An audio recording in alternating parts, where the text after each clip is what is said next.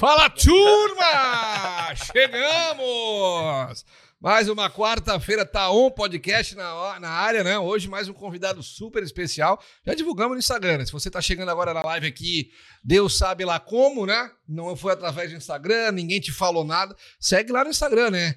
Arroba taon.podcast, você fica ligadinho, já sabe que é o convidado com antecedência. Tem os cortes também nos rios exclusivos, né? O Luiz Francisco da Rosa Sabina, é isso mesmo? E não vale a pena só pegar os cortes ali, só pegar o, né? Só o mumuzinho, né? Tem só a raspa. Tem que assistir a entrevista, é. tem que interagir, é isso deixar aí. um comentário, fazer uma pergunta. Agora tem chat ali, né? Quem tiver ao vivo. É, chat, né? Chat, né? Chat. E tem é, que ser inscrito também, né? Tem que ser inscrito no canal. Pra ah, tinha, tem que ser um, um cidadão aí, mas não consigo comentar. Não... Pois é, tem que ser inscrito, né, velho? Se é inscrito, interage, faz pergunta pro convidado. E a gente pergunta tudo aqui, né? Aqui é sem filtro, né, Chico? Não tem censura, né? Até porque quem. Eu tô procurando um negócio que a Carolina mandou aqui pra nós fazer lá na, na live no Insta, não achei. Bom, depois a gente faz, né? É, até, porque, até porque quem é inscrito tem desconto na central do importado, né? dia teve um cara que chegou lá pra... Ah, pois é. Teve um cara que chegou lá pra comprar um iPhone e disse, Chicão, mas eu sou do canal aqui. Ah, você é do canal, então tem... tem então, outra... É diferente. Então vou, então vou te vender esse aqui com a placa em curto. Bom, o nosso convidado aqui não conhecia de redes sociais só, mas 10 minutos de conversa e já vi que é gente da gente, né? É gente da gente, eu te falei, né? Que é, é né? falou, falou, né? falou, falou mesmo. Queria então deixar aqui que, já que foi o Chicão que fez o contato, que o Chicão apresentasse o nosso Não, mas eu vou, não, mas eu vou, eu, vou eu vou começar diferente. Né? Ah, é? Como é que é? É, vou apresentar. Tem todo um negócio tem, especial. Tem, tem, ah, gosto assim, gosto quando quando ele vem assim com, com, com, uma coisa diferente, uma coisa especial, né, cara? Aqui, ó. Ah, vamos lá. O cara aprendeu a andar de bicicleta com 32 anos. Ah, o cara, cara, nas redes sociais. Tu viciou, Jô Satira. Ah? Tá no Instagram, é. Tocava é. pandeiro nas rodas de pagode na faculdade, foi eleito soldado mais amigo no ano do Exército Brasileiro, que ele, que ele participou. Tinha uma banda de pop, de pop rock quando liderava os jovens na igreja. E ama conversar com pessoas que dizem não acreditar em Deus faz bem demais iluminar suas vidas. Pastor Robson Thomas. Nossa, aí, meu pastor eu, Robson. Essa apresentação eu não tinha tido ainda. Tá vendo? Essa é diferente, né, cara? Essa foi Mas, diferente. É, galera de pesquisa, né? Boa noite, pessoal. Que bom estar aqui com vocês, cara. Bom mesmo, um tempo gostoso, né? Diego, Chicão. Assim, primeiro tem que pedir perdão, né? Porque o Chicão tá na, tá na cola, não porque seja famoso, mas porque não bate, né? Vocês, não bate. A agenda de vocês, eu botei, eu botei o link pro cara que ele botou top pra esse cara aqui, ó. esse aqui teve na mesa esse aqui, ó. Esse aí tem que me amar. Esse aí tem que me amar. Esse aí tem que me amar demais. Mas que bom, que bom estar aqui com vocês, bater um papo.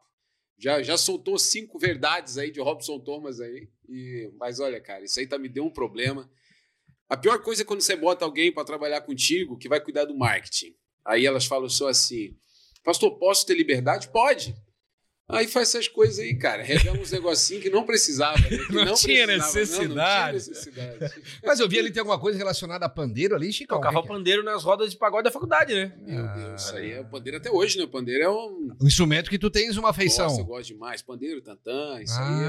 Ah, que bacana, Gosto véio. demais. Quando eu falo que gosto de pagode, eu tenho dois cunhados, né? Que são avessos. Né? Raiz alemã, né? Nada contra os alemães, né? Mas aí eles gostam mais... Um toca baixo, outro toca piano. Opa. Aí chega um cunhado que diz que toca pandeiro, Porra. ah, ele já olha de lado. Claro, né? claro, atravessado. tipo assim, né? Uhum. Mas eu gosto demais. A gente fazia muito pandeiro. Por isso me prejudiquei um pouquinho na faculdade, né? Ah. Ao invés de quatro anos e meio, fiz em sete. Né, quis estar mais presente na faculdade, né? É. Mas o pandeiro era uma coisa, o pagode sempre foi um negócio que eu gostei muito. Essa faculdade foi do que? Administração. Ah, bacana. É, comecei na Unisul e terminei na Unesco, para ver, né? Naveguei. Naveguei. É porque, na verdade, tu, não, tu, tu foi achar o cara do Tantan só na Unesp, né? é, na Unisul tocava pandeiro, só ninguém tinha... acertava a batida, aquela travadinha. Só tinha um pandeiro e cavaco, aí o aí Tantan que falar, é, é, é, Só na outra, só eu na peguei, outra. Eu peguei aquele tempo de BR-101 sem duplicação. Caraca, velho. Então a gente ia todo dia para lá e a viagem era longa, né, para Unisul. Então a gente já ia ali dentro do micro-ônibus, e aí às vezes chegava, ia tão empolgado que na hora de entrar para a sala de aula, não ia. Eu não ia para a sala. Aí ficava ali no barzinho, pedia uma porçãozinha de biluzitos. Claro. Biluzitos e tal, e tomando ali, virava ali à noite. Aí Caraca. na hora, pô, 10 e 15, pegava a van para ir embora. E a aula? deixa para amanhã. Hoje não deu. É. Puxa vida. Meu filho não está vendo isso aqui, não. Não, Deus o livre. Não imagina. vou nem divulgar isso aqui. Não. Criança não pode ver isso aqui, pelo amor de Deus. Sabe, tem um amigão nosso que ele. Eu digo que ele é uma iguaria, isso, né? Ele é, ele é tarado, pode usar essa palavra sem problema nenhum, em comer biluzitos com molho farrapo, velho. Olha, eu não experimentei isso, hein? Diz ele que não. Ele se pode vir com picanha, qualquer coisa, não existe. O sabor é inigualável. É, Eu Biluzitos, já, eu já comi muito depois de jogo, né? biluzitos com molho farrapo, velho. Não, Biluzitos era um negócio que a gente chegava na mesa, Biluzitos. Rasgava assim na, É? no pratinho. Pluf, todo mundo, cada um uma mãozada e o pau É. pegava.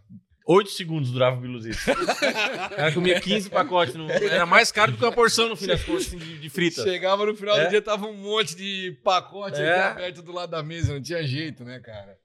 Pastor Robson Thomas, como é que começou essa tua trajetória junto à igreja?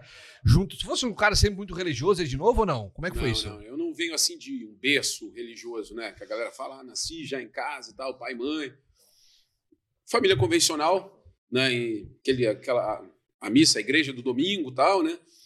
Mas beleza, roda, roda, quartel, fui no quartel, por isso coloquei ali também, Aham. né? Servi o exército e tal. Aqui na época já? Servi aqui, servi aqui. 28 GC. Exatamente. Eu vim cedo, né? Eu sou paulista, mas vim cedo para cá. Vim, eh, meu pai de Criciúma foi para São Paulo tentar a vida na época, conheceu minha mãe, nasceu e meus três irmãos, meus dois irmãos lá. Aí vim, viemos para cá ainda pequenos. Aí aqui começamos a construir a nossa vida. Então, como eu estava falando, aquela coisa toda, fui para o exército, tal, faculdade, saí da faculdade, comecei a trabalhar área de venda, sempre fui também a parte de venda, sempre foi a minha vida. Eu esqueci de botar na descrição ali que foi o maior vendedor que a Bluebell já, já teve. Ah, é? né? Se não fosse ele, o Ramon tava de gol quadrado hoje. Ele tinha um gol bola redonda, Ah, cara. é que as coisas, né? É. E aí a gente começou aquela jornada toda, trabalhando, aquele negócio todo, como namoro, e sai, balada e tal, não sei o quê. E aí aconteceu um negócio que às vezes a gente até fala com o jovem, cara, uma frustração amorosa. Ah, Ah, namoro e tal, e daqui a pouco a menina não quis mais. Aí meu coração foi no chão. mas E aí- aconteceu isso agora com um afilhado meu, velho. Ele, ele, ele meteu o TikTok e tudo. Faz assim. cara. Meteu o TikTok, ele dizia assim, assim, rapaz, se um dia eu tiver que partir daqui, que Deus me leve antes dela. Rapaz, parece uma praga, deu duas semanas, ele tomou-lhe um... meu Um pé, Deus um pé. céu. Tomara que Deus não leve, né? Tomara que Deus... Falei, só peça agora que Deus não te leve antes dela. Cancela essa profecia. Cancela essa profecia, pelo amor de Então Deus. teve uma desilusão aí, É, aí uma teve tristeza. uma desilusão e a mãe, aí nessa época a mãe já estava indo numa igreja tal, desse- na cidade aqui, e a mãe convidava, o meu irmão mais do meio também, não, vamos lá, ele já estava congregando numa igreja, bem início. Aí eu assim, eu, não, não, eu quero continuar saindo, minha balada, tal, mas aí coração, ah, entristecido, aí um dia assim, ah, vou lá, vou lá. E o problema da balada, quando a gente tá com coração assim, é o pós, né? Porque Não. na hora lá é, Bom, é, beleza, é você 100%, vai, mas depois diverte, né? passou o efeito. Você hum. lembra? E aí, às vezes, você vai e você encontra, porque você quer encontrar, você quer ver a bichinha lá. Não. Aí tu, passa, viu? Ali estraga mais ainda tal. né? Aí meu irmão, vamos, vamos, sim, vamos, vamos. Aí eu fui num dia, pô, gostei. Aí fui no outro. Parece que foi aquele encontro mesmo, assim, sabe? Eu, eu- primeira vez que eu fui numa quinta-feira, lembro como se fosse hoje. Fui numa quinta-feira na igreja, que é a igreja que eu tô até hoje. Uhum. Fui numa quinta-feira, tal, pastor lá pregando, eu entrei bem ali, né? Fui com uma menina, tá, que me convidou. Aí chegou lá, papapá, e que você quer uma nova vida, uma nova história e tal. Eu assim, eu quero. Eu quero isso aí. E fui pra frente naquela quinta-feira, a partir daquela quinta-feira, nunca mais ninguém conseguiu me pegar. É mesmo? É, ali eu mergulhei de cabeça. Eu estava indo no tempo de faculdade, e eu lembro que a galera da faculdade, eu tinha alguns apelidos que eu não vou soltar aqui, né? Claro. Puxa, eu vou falar só de um, né? Negão, né? E ele chegava assim, pô, Negão, o que aconteceu, cara? Daqui a pouco o pessoal do marketing solta no Insta. elas ouviram, elas estão Se cuida. É. É. Eu assim, pô, negão, o que aconteceu? Tá, não sei o que. Eu assim, não, não, beleza. E aí eu tinha vergonha, né? Aí vazou uma informação que eu tava indo na igreja, aí cheguei lá na Unisul, assim, aí, pastorzinho. Começou aquela pegação no pé. Assim, não, rapaz, que nada, só tô indo lá, mas vergonha, né? No início. E aí eu cheguei, pensei assim, cara, não vou aguentar essa pressão. Se eu quiser firmar mesmo, foi aí que eu troquei. Eu, assim, eu vou transferir para Criciúma. Porque aqui a minha história já tá muito negão, pagode, tarará e tudo, e assim, vou ter que ir para lá, senão eu não vou firmar a base. Então eu tomei uma decisão, para mim foi uma decisão muito séria, entendeu? De trocar até, trocar ambiente, você troca ambiente, você troca atmosfera, você troca atmosfera, você troca futuro, Troca tudo. né? Então assim, aí vir para cá foi a melhor decisão que eu tomei. Fiquei num lugar mais seguro, fiz novas amizades, as pessoas já me encontrando e tipo assim, era o hobby. Entendeu? Beleza, tal, que tinha princípios, tinha valores, não era mais o negão do pagode. Aham. Depois, obviamente, comecei a encontrar aquela galera toda, mas eu já estava mais seguro. Uhum. Então, no primeiro encontro que eu tive, ali a coisa seguiu. Não parei mais. Aí mergulhei de cabeça. E aí começou a participar, se envolver dentro da igreja e tal. Mas quando é que. Porque se envolveu é uma coisa, Uhum. agora o cara se tornar pastor é outra, né? Exatamente. Totalmente diferente. E aí? Como é que foi esse É, processo? eu, eu gosto muito de falar que tudo na nossa vida, o antes e o depois, tem uma coisinha no meio chamada intensidade. Entendeu? Se você não eh, tiver um movimento de intensidade, você nunca vai ter um antes e depois, qualquer área da vida. Você tem, ah, eu comecei um namoro, ou eu comecei uma empresa, vai ter um momento que você vai ter que ser intenso, focado, intencional. E ali você vai ter um antes e depois. Antes eu não tinha dinheiro, agora eu tenho dinheiro. Antes eu não tinha um relacionamento, agora eu tenho um relacionamento. E eu pensei, pô, antes eu não tinha Jesus, agora eu tenho Jesus. Tem que ter um- intensidade, mergulhei de cabeça. E ali eu procurei, eu lembro que tinha um líder de jovem na época, colei no cara, eu assim, eu quero estar onde você está. Igual o Satiro faz contigo agora. Exatamente. É. O Exatamente. segurança tá aqui, É, o Satiro. Por isso que, por isso que ele, tem- ele não sai lá do, do, do box. Hum, eu, toda vez que eu vou lá, o homem tá lá. Tá a senha do Eu, acho que não é por causa, eu acho que não é por causa de mim. Não, eu é acho que é por causa do Panini, é umas coisinhas Ah, diferenciadas lá, da panqueca. Gosta do papá, né? de papai. É. Me deixa, me deixa. Esquece de mim. E aí, cara, eu vou ser intenso nesse negócio. Mergulhei de cabeça. Mergulhei de cabeça, então eu peguei esse líder, colava no cara onde o cara ia. Ah, tinha uma conferência, por exemplo, em Curitiba. Cara, eu conheci muitos lugares no Brasil, tá? Por causa da igreja. Tinha uma conferência em Curitiba, eu ia, tinha uma conferência em Brasília, eu ia, tinha uma conferência em Manaus. Fui duas vezes para Manaus em conferência para entender, para conhecer líderes, sabe, que estavam despontando. Então, assim, mentalidade. Aí você senta, pega a mentalidade, aquilo te apaixona ainda mais. E quando eu percebi, eu queria aquilo. Uhum. Quando esse líder, depois de dois anos, aí eu fiz todos os cursos que a igreja estava proporcionava na época. Quando esse líder saiu Pastor da Edson. Era? Pastor Edson, né? Pastor Edson. Até então não era meu sogro, né? Porque depois eu fui ali, obviamente, sendo esperto. Ah, tem isso, é? Namorei, Tem. casei. calma, Opa! calma. é devagar, A história vai chegar. Vai chegar. É, o cara que é safo mesmo casa com a filha do pastor, né? É, Esse, esse é- esse é preparado, né? Esse É. é preparado. E aí foi, tipo assim, mergulhei de cabeça, fiz todos os cursos. Quando esse cara saiu da liderança de jovem, eu já estava tão perto, e já estava tão inteirado no negócio, que aí eu fui levantado como líder de jovem. Aí foi nessa época que tem ali, né? Montei uma banda de pop rock, né? Então, assim, a gente tinha uma banda e cantava e tocava aí na região, saía, a gente brinca, né? Os nossos shows em Torres, em São João do Sul. né? Não passamos dali também, né? Não, não chegamos. Na Não- primeira cidade da divisa. Não, é, ali, ali foi o topo da fama, né? Aham. E ali eu comecei, então. E, aí, o trabalho com o jovem foi o que deu a minha ascensão. O trabalho com o jovem foi onde a gente realmente disparou. Por quê? Porque eu, eu não cheguei com uma mentalidade religiosa. Eu não cheguei porque eu não fui criado num sistema religioso. Eu cheguei com a minha mentalidade, sabe, de um jovem, de um cara que tinha paixão pelo negócio e que queria mostrar aquilo que eu experimentei, que era Jesus para todo mundo. Então eu saí muito da, do paradigma de igreja.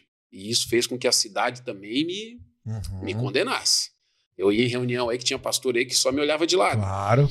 Na a época do, do. Tinha um movimento Escolhi Esperar, acho que não. Isso, a tinha diferença, a Nelson. diferença, a diferença, a É, diferença. eu escolhi esperar do Nelson também de Tá. namoro, mas a rede Mas diferença tinha- a foi Rede isso aí que nós Diferença criamos. Era vocês, na época, líderes jovens que criaram? Isso, nós criamos a rede diferença. A rede diferença já vinha com essa conotação. Tu, tu já tava nessa época, isso, Tio? Eu peguei a transição. Olha, tu tá vendo. Ele É. tá por tudo, cara. Não adianta. tudo, tá por é. Rede, como é que é? Rede de diferença. Rede diferença. Diferença. Antes era? Antes era Liberdade Radical.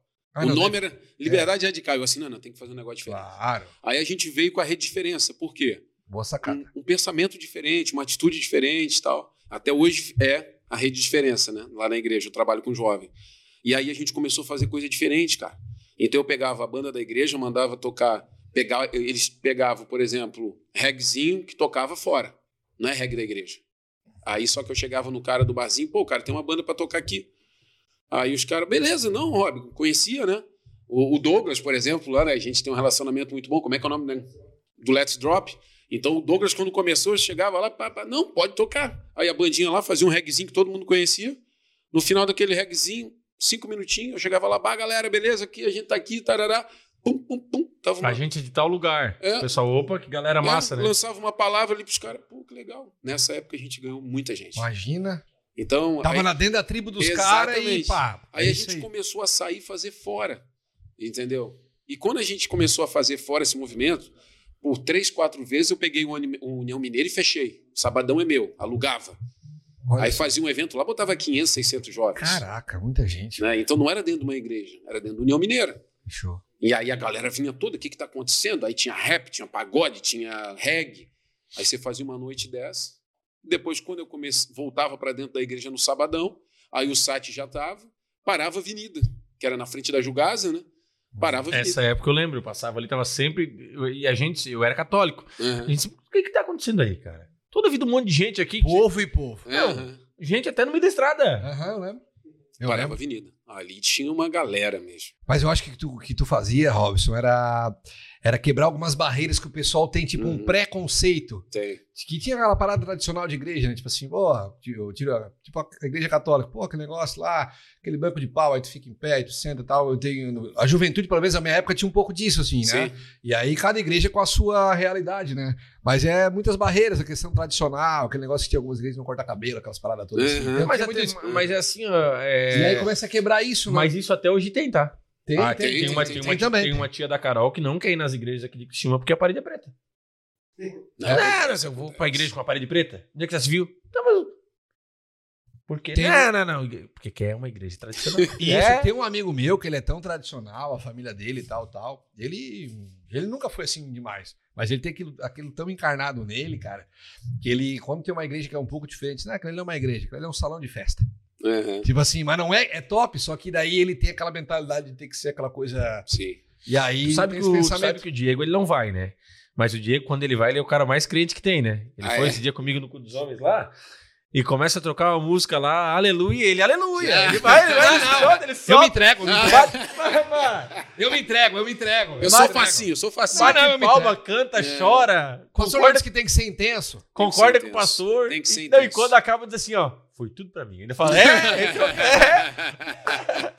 Mas é, tem que aproveitar o momento, velho. Mas é isso É aí. aprendizado. Onde tu vai, tu aprende. Não adianta tu chegar lá e ficar todo pá, tu vai sair de lá e vai embora e nada.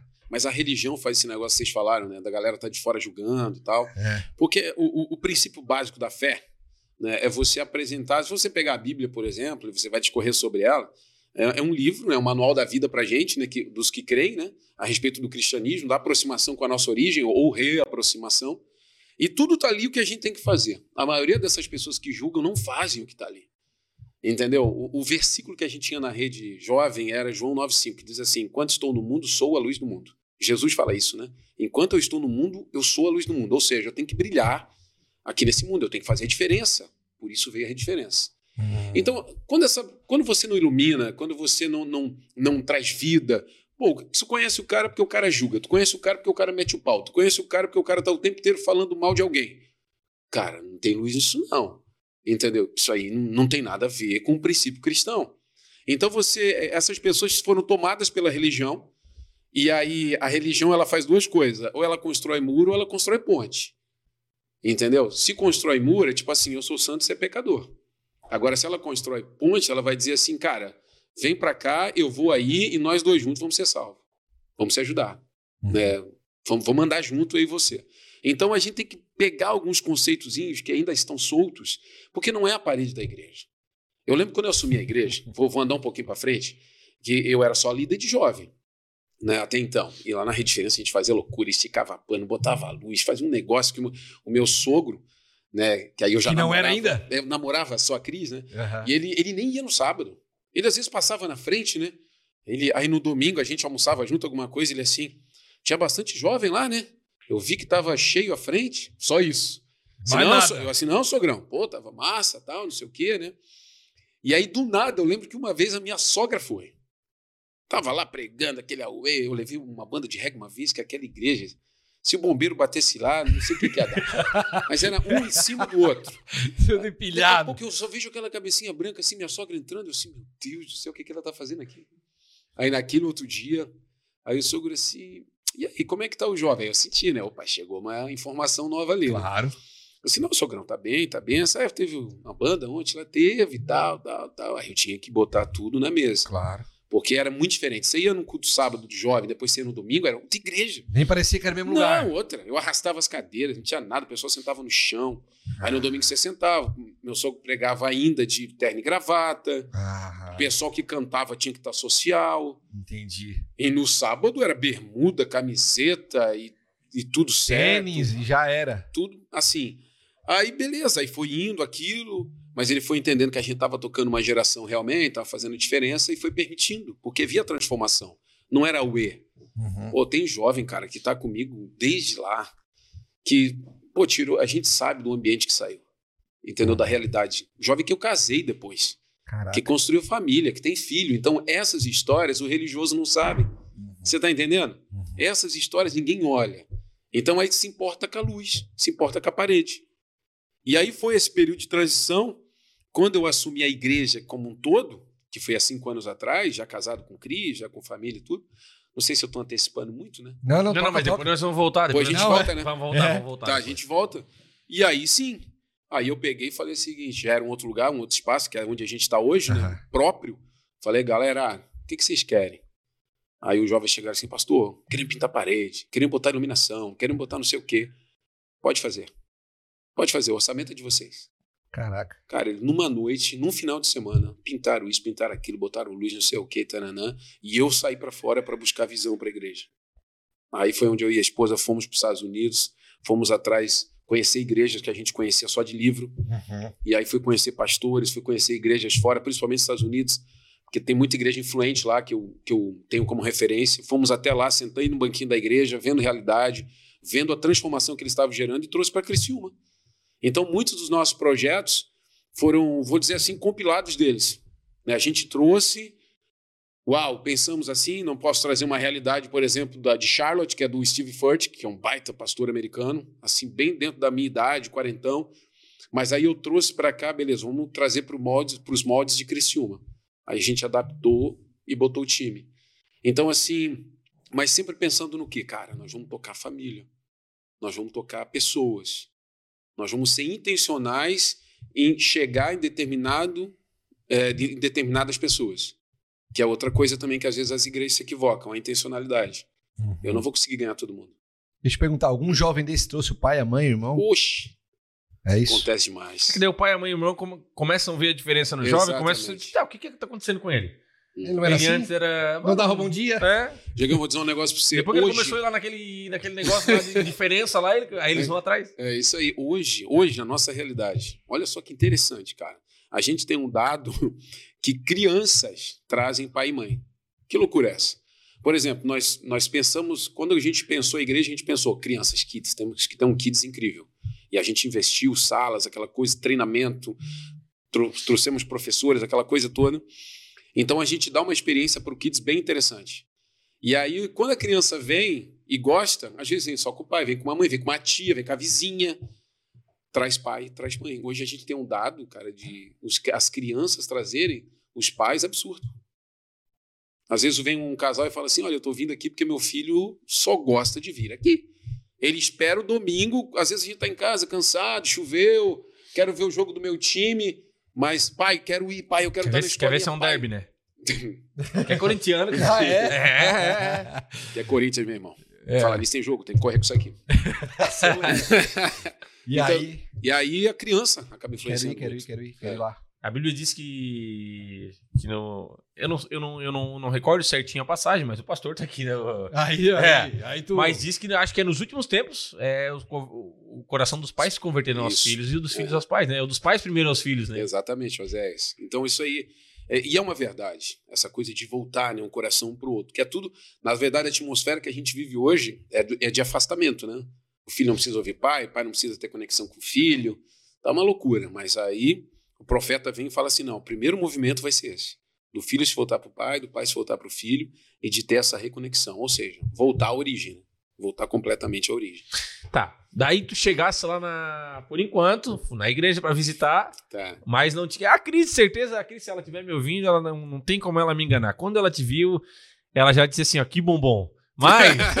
é. Mas. Daí bombom. daí- daí- É porque bombom, né, cara? Sonho de valsa, ó. É isso aí, Era, é isso aí, era negão, é né, cara? é isso aí. Mas tu chegou. E tu era solteiro na época, tinha sofrido uma desilusão, né? Aham. E como é que entrou Cris na tua vida? Na verdade, assim, rapaz, a nossa história, todo mundo chora nessa mesa, né? Todo mundo chora, então eu não vou contar porque eu não quero que ninguém chore. Tá, beleza. Mas assim, a nossa história foi o seguinte: eu sou 10 anos mais velho que a Cris. Né? Então, tipo assim, tem muita gente não sabe, a Cris gosta de falar, né? Então, quando eu cheguei com 24, ela tinha 14. Então, tipo assim, ela conta que quando eu cheguei, né, ela me olhou na. Ela lembra do dia, lembra da camisa vermelha, negão, camisa vermelha. Ali chama atenção, né? Não tem jeito. Mas aí, olha só, ela lembra de um sábado que eu tava lá no Jovem tocando pandeiro. A gente, aí levei o pagode pra dentro da igreja. Né? Tinha lá um cara meio desafinadinho que tocava um cavaquinho, fizemos um pagode, terminou uma rede dessas, é, outro líder, tudo ainda. Lá no começo eu tocando pagode cantando. Cantando aquele belo, né? Aquele soueto gostoso. Porra. Aí, aí o que- ela viu assim, puxa vida, tal. Ela conta isso hoje, antes não contava, né? É por isso que eu digo que quando tu entrou, a, É. a- a- deu uma tremida na perna. É loira, né? A loira, né? A É. loira já se sente seduzida, né? Pela, pelo Moreno Jambo, né? Aí, beleza. Só que, pô, na cabeça dela, pô, cara, 24 anos, tá? Não tem a ver. E aí eu logo comecei a namorar uma outra menina na igreja. Que não era a Cris. E, ela, e a Cris tinha um casinho lá com um cara e tal. E aí foi. Só que foi, foi, foi. Foi até chegar o, o tempo realmente de nós dois termos um relacionamento sério. A Cris era noiva. Caraca, Tá. ela era noiva, velho. Eu namorei, noivei e casei. Mentira. E não era com a Cris, dentro da igreja. Caraca. E não era com a Cris. Aí o que aconteceu? E aí foi onde, cara, eu, eu fico pensando, às vezes eu, eu penso na minha história tal, né? Mas depo- hoje eu entendo muito do que aconteceu comigo. As minhas frustrações, decepções, o, o alto dos montes, mas o profundo dos vales, hoje eu entendo perfeitamente. E aí eu estava aqui no monte celebrando, daqui a pouco fui para o vale. O que aconteceu? Traição. Né? Então, tipo assim, traição, não tem mais casamento, não quero mais você, ou, como assim? Né? Foi um momento tenso demais na minha vida. Eu voltei para casa com uma mala. Eu voltei para casa com uma mala. Tá? E na época eu tinha 28 anos. Fiquei casado um ano e dois meses. Voltei com uma mala para casa dos meus pais. E aquela noite eu chorei, porque eu pensei em tudo assim. Acabou. E aí veio aquela vozinha, né? Bora, meu irmão, volta para onde você não devia ter saído. Volta pra balada, volta. E, cara, mas foi incrível. No, dia seguinte, brother ligando. Pô, nego, velho, fiquei sabendo o que aconteceu. Vamos sair, vamos dar um rolê, vamos dar uma volta Claro. né? E eu assim, cara, não, não é isso. Não é, não pode ser. Não é, essa história não é a minha. Pô, eu sonho com família, pô. Eu sonho com família, eu não vou desistir de família. Eu não vou, não, não posso acreditar que essa é a minha história. E eu tinha duas opções. Ou eu voltava para onde eu conhecia bem, ou eu perseverava para aquele que eu tinha sido intenso e entregado minha vida. E eu falei, eu vou perseverar. Aí nessa época colei com pessoas, meu irmão foi uma pessoa incrível também. Colei com ele e falei assim, ó, não me deixam, não deixam me perder. E aí colei com outros jovens que tinham na igreja que eram meus discípulos, caminhavam comigo, eu era líder dos caras. E eu falei assim, cara, não me deixa vacilar. E eu lembro que eles passavam de motinho, de madrugada, lá no, no apartamento da minha mãe. Bebê, eu descia e nós subia a monte para orar. Caraca. Ficava orando das três às seis da manhã. E eu falava, e eu gritava naquele meio do mato. E se- quando chovia, ia também. E tava frio, eu ia também. E eu gritava, Deus, não pode ser, não pode ser. Aí o que aconteceu? Na mesma época, a Cris estava noiva. Pum, traição.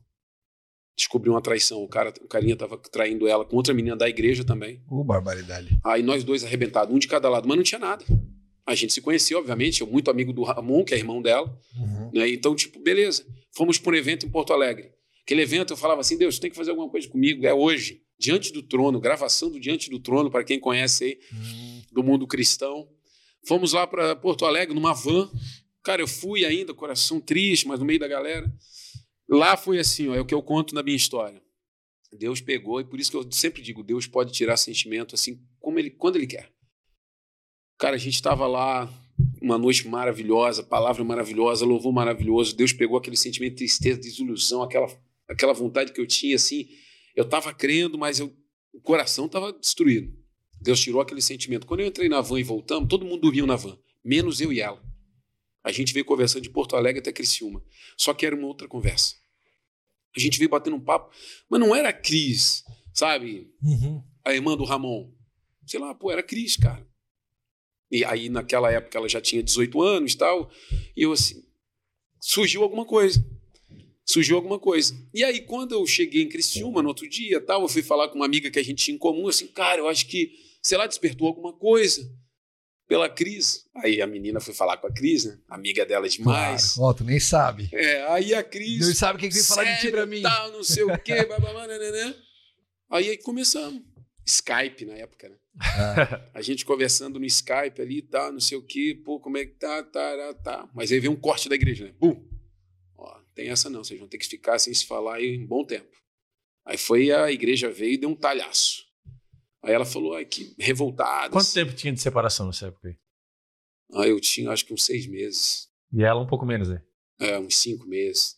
Eu fui um pouco mais sério porque foi casamento, né? aham. E aí eu assim, entendi, eu entendi, não, tá certo, tem que ficar mesmo e tal. Aí, 90 dias, cara, eu, um cara de 28 anos, formado no mundão, vamos dizer assim, aham. se sujeitar, tipo assim, né, alguém vir falar assim, ó, na tua vida, cara, 90 dias tu não vai falar com essa menina. Eu assim, Puxa vida. Mas eu me sujeitei. Mas quem falou isso pra ti, velho? Os líderes da igreja na época. Ah. Chegaram. os líderes da Rob, igreja. chega aí. Seguinte, Fizeram uma irmão. reunião, meu irmão. Nessa Ah. reunião foi só dito assim, ó, tá, tá, tá. A Cris, ela tinha um sentimento mais... Entristeceu muito. Eu falei assim, não, a gente vai obedecer. Falei, a gente vai obedecer. Obedeci, não, a gente não se falava, eu continuei na fé, buscando, tá, tá, Mas não tá. se encontrava na igreja, mas não podia. Só se via, né? Opa, aí, beleza e tal. a paz. Ah, mas ficar. A paz do Né? Senhor. Não tinha nada, né? Porque na época não tinha, né? O WhatsApp não tinha nada, né? Então, aí a gente, beleza, respeitou demais, conversava assim, escrevia cartinha, cara. Claro. eu escrevia cartinha, mandava para ela, ela escrevia cartinha, mandava para mim.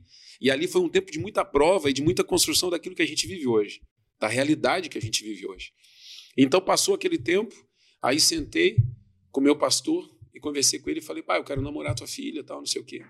Aí ele falou, não, beleza. Aí depois foi tudo muito intenso. Ah, tu Aí- metesse essa? É. Aham. Cheguei, chega aí, preciso É. conversar contigo, irmão. E assim, não, fui na casa dele, conversei com ele, falei, olha, surgiu um sentimento, taranã, taranã, taranã, eu quero começar algo sério.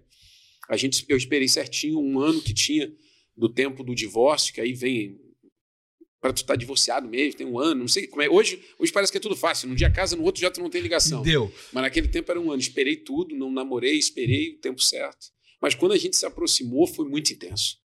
A gente se apaixonou mesmo, entendeu que era, que era família, que Deus tinha um propósito com a gente, que aquilo tudo que tinha acontecido ia ensinar alguma coisa no futuro. E um ano e meio depois a gente estava casando. Um ano e meio depois a gente começar o namoro, a gente já casou. Um ano e meio depois veio o Arthur, nosso primeiro filho. Né? Então, tipo assim, a gente levou umas lambadas da vida, assim, para ter história. E é por, por isso que quando Deus me colocou como pastor da igreja, a frase que eu trouxe para a igreja, que hoje é a frase da nossa igreja, é uma família para novos começos.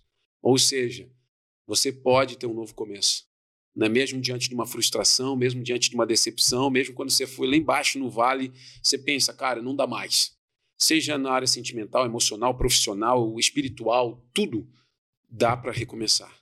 Mas você precisa de uma família, você precisa de princípios, de fundamentos. Então, hoje, essa frase a gente carrega. Por quê? Porque tem uma história. Então, eu não estou ali acreditando em numa frase de marketing, sabe? Numa frase de efeito. Que essa foi a minha história. Essa foi a história dela. Esse é o teu testemunho. Esse é o meu testemunho. Então a gente saiu do nada e construiu uma família linda. Então hoje, quando as pessoas até veem, né? Sei lá, uma foto, ou uma postagem, ou a gente como família na igreja e fala, pá, que família linda que você tem. Eu fico muito feliz, porque Deus teve misericórdia, porque não era para ter tido isso. Eu podia ter escorregado lá atrás, inclusive podia ter culpado, né? Entre aspas, Deus. Claro. Pô, tava aqui na igreja, fazendo tudo certinho, casei na igreja. E levei Olha o que aconteceu comigo aí, ó. Entendeu? Eu tentei, fiz a minha parte. Isso aí. Entende? Então, tipo assim, mas eu falei, não, não, não. Não é, a minha história não para aqui. Tem mais coisa. Então, hoje foi outra, acelerou, acelerou para um outro nível. É, e tu falou uma parada agora que me lembrou, e, inclusive eu vi isso essa semana agora. Eu, eu compartilhei até no meu Instagram, acho que tu viu também. Que ele falou que pro cara, quem tá no, tá no fundo do poço, tá numa situação ruim, ele precisa, pra recomeçar, precisa ter de princípios, ele precisa. Aquela entrevista do Abel, do Palmeiras, que ele disse que Se for en- entre ser um bom homem e um bom treinador, ele prefere ser um bom homem. ser um bom homem. Porque se eu, formando bom homens e, e sendo um bom homem, eu, eu consigo ser aquilo que eu quiser ser. Se eu não for um bom homem, aí eu não, não tenho como ser aquilo que eu quero ser. Tipo, a primeira coisa é ser um bom homem, tá ligado? Na ideia dele. Então lembrou muito, tu falou, tem que ter princípio, né? E a Senão preocupação não das vai. pessoas, às vezes, é muito mais mostrar do que ser, né? Então, Uhum. Tipo assim, se eu, se eu parecer o suficiente, Hum. eu até fiz uma ministração, fugindo um pouquinho, né, mas tem a ver com o tema, né? Eu falei a respeito da vida de falsi é, a vida de falsificação que a gente está levando, né? Eu falei sobre ah, a falsificação que e vem a rede social, né, pastor? É. Ah, entendeu? Porque a gente está mais preocupado em ostentar do que em ser. E aí essa realidade aí fica difícil demais, né? Então você começa a perceber que, tipo assim, se eu parecer, já tá legal. Eu não preciso ser. É igual assim, pô, né, vou pegar, de repente tem gente que está ouvindo, me ouvindo agora que vai ficar bravo comigo. Mas de repente, ah, sei lá, eu vou usar uma blusa da, da Bauman, da, da, da Gucci, da Dolce Gabbana, mesmo que seja falso, mas eu vou usar. Então, por, tu não está preocupado em usar o original. Tu está preocupado em parecer, em parecer, que, que, é original. original. Então é por isso que a Bíblia também tem vários é, chamamentos a respeito do falso. Os falsos profetas dirão fa o falso pastor chegará. Por quê? Porque a gente está tão acostumado numa, num ambiente de falsidade, de usar o que é falso, de admitir na vida o que é falso, que quando um cara vier com uma falsa interpretação da Bíblia, quando o cara vier com uma, um falso princípio que não está na Bíblia, tu já está ambientalizado. Cara, tudo na minha vida não tem nada de original. E eu aceito. Por quê? Eu estou baixando a régua para usar o que é falso, entendeu? Vamos pensar em produto para ficar mais fácil? Claro. Então, tipo assim, beleza, eu tenho uma, uma blusa da, da Gucci que é 10 pau. Né? Uma blusa da Balmain, por exemplo, que é 7 mil reais um moletom. O Diego gostou de uma esses dias. Bah, que blusa top do cantor Ferrugem. Não sei o que. Vou olhar uma pra essa aí, pra nós comprar pra inauguração do, do podcast aqui dele. Foi olhar, era, era 2,500, né? É. Aí ele assim, ó, cancela, né? então, tá certo. O, o, que, o que acontece? Beleza, eu vi um moletom da Balmain 7 pau. O que, que eu faço? Ah, cara, mas aí, peraí tem uns caras ali, né? Tem um universo aí, o, para, uma... o, o, mundo paralelo, que é do 350. Aí o que, que você faz? Primeira linha. É, tu baixa a régua. tem, o Bra, tem o Braz, né? É, tu baixa a régua para caber dentro desse mundo. Quando tu baixa a régua para que esse mundo aqui seja satisfatório para ti, tu baixa a régua para tudo. Porque, na verdade, o que, que eu tinha que fazer? Se eu quero muito isso aqui, eu vou conquistar isso aqui. Eu vou, eu vou subir a minha régua. Eu vou subir, como diria Bruno Não Henrique, descer. meu patamar. Não descer. Entendeu? Então, quando você se submete a viver nessa vida aqui rasteira, tudo o que é pouco parece ser o suficiente. Então, a igreja que entrega pouco, a Bíblia que o cara prega que não tem tudo, tudo aqui tá bom para ti, quando na verdade deveria ser aqui. Então nós vemos hoje uma sociedade se sujeitar a viver com uma régua baixa demais. Entendeu? E aí, quando você menos percebe, você não vive princípio, você não vive valor, você não tem uma família de verdade, você não é pai de verdade. Por quê? Porque tu desce a régua para tudo. Uhum. Entendeu? Que não gente... dá para descer só pro descer a régua para uma coisa só. Não, Quando desce. Não, tudo. Porque o cara que se sujeita a pequenas coisas acaba se sujeitando a tudo, cara. E a gente sempre brinca, né? Quando chega um na frente do outro com alguma marca, a gente fala, né? Escolheu com a mão ou com o pé. Né? entendeu? É, é, é, do, é do, do, dos parentes. É, entendeu? Então, tipo assim, Tá pesado, hein? Rapaz, tá pesado, aí, hein, cara? Anselmo Lanches, tudo é mais gostoso, né? É o recebido de hoje aí, né? De, desde 2001 tá aqui, ó. E aí o, o Anselmo Lanches, que fica localizado ali, né? Como é? Ali é... Vila Rica, bairro Vila Rica. Vila Rica, que é bem ao lado da Próspera. Veio pro Satiro, não? Veio pro Satiro? Veio, veio pro Sátiro também aqui, cara. Veio. Ó, de costela, gente, ó. Esse aqui vai ser pro Sat, muito Dizer especial, assim, né? Diego, vou mandar só costela e picanha porque vocês merecem. Olha Convidado aí, desse aí mesmo. Olha aí, ó. Tá vendo? Aí, ó. E assim, eu vou dizer uma coisa, tá? Esse cara aqui. Não, é um fenômeno. Não, tem valor, tá? É. Porque assim, ó, além de ter um melhor lanche, ele tem, ele cria um ambiente. Não. Entendeu? Um atendimento. Não, não, é assim. Um pós-venda, é... ele é fera. Não, é Mas eu dou prejuízo pra ele, porque aquela maionese dele de apertar assim, ó. Não, é. é sabe, é, sabe como eu gosto de maionese? Nossa, é maionese com outra coisa, não é o contrário, né? Esse aqui aí, tá ó. subindo a régua, esse tá subindo a régua. É. Mandar um abração aí pro, pro Anselmo, nosso parceirão ó, aí. Como é que nós faz, estamos ali, em quatro. Sua... Ah, o saco aí, velho? Pra ter que ler ali, aí, aí abre, abre o saco, vai, vai. Tem, tem, tem dizeres pra nós? Tem dizer. Não, nada, não, não, é só pra tu, tu pegar ali certinho o contato aqui, ó. ó. Aqui, aí, ó, garoto. Agora sim. Faz teu nome, Diego. Vamos lá. Anselmo Lanches no Instagram, né? Tenho também o site www.anselmolanches.com.br e lá você encontra todos os contatos, porque o Anselmo Lanches sabe que no Balneário Rincão agora é o ano inteiro, né? Ah, é? é eu sei que no verão lá tu ia duas vezes por dia, né? É, não tem como resistir. era, era igual antibiótico, de, de 12 em 12. 12 em 12. Abração pro Anselmo, depois nós vamos provar essa maravilha que é o lanche do tem, Anselmo. Tem que ser depois? Não? Vamos acabar logo isso aqui. Né? É. Ah, agradecemos também. Todo... Pastor, se baixar a régua, baixa pra tudo. Baixa pra tudo. Infelizmente, hoje a galera tá baixando pra tudo, Pra cara. tudo. E assim, a, a gente tem que cuidar com as nossas escolhas, né? Então, cara, sobe. Tipo assim, cara, eu quero. Ah, eu quero ter o melhor podcast. Você vai acompanhar os melhores. Claro. Entendeu? Você vai visitar os melhores, você vai pagar, por exemplo, eu estava falando já tarde com uma pessoa sobre marketing, que é o mercado que a gente veio também, né? E eu falava assim, cara, eu tenho que sentar com os melhores. Hoje os caras pagam para estar sentado à mesa com os É melhores. isso. Eu, como pastor, eu saio de Criciúma, vou a Brasília, vou a São Paulo muito para sentar com grandes pastores do Brasil, para aprender com eles. Claro. Entendeu? O que está se falando, comportamento, né? É, é, escolas dentro das igrejas, como é que a gente faz, um discipulado. Porque mudou. Como é que eu lido com internet, com transmissão hoje na igreja? Hoje a gente está Hum. investindo muito em transmissão Imagina. dentro da igreja. Mas eu vou dizer assim, eu sou.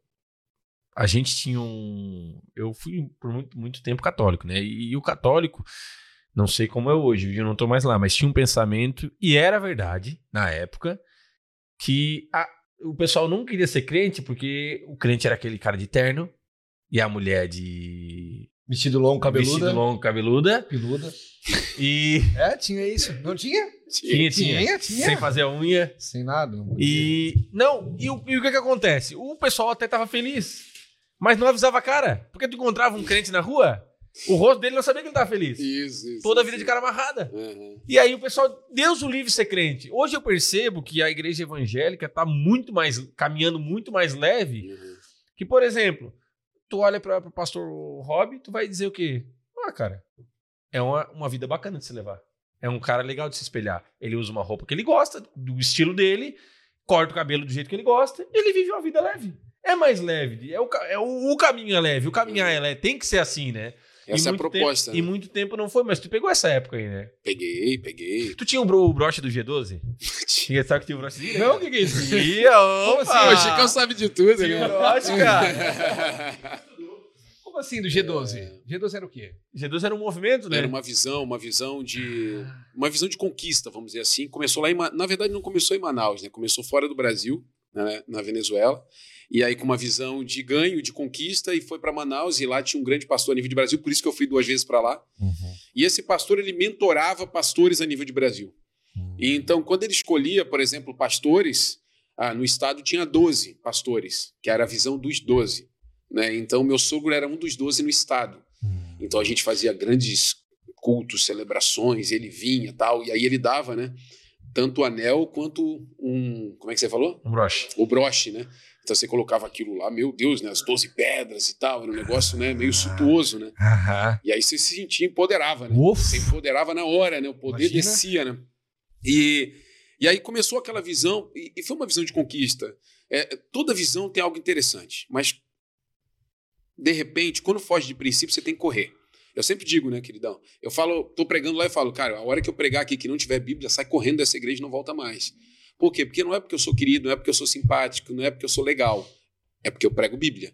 Se eu fugir daquilo que é princípio, daquilo que é mandamento, corre daqui. Não fique por causa, por causa da minha beleza. Não fique por causa do bombom. Entendeu? Saia correndo daqui.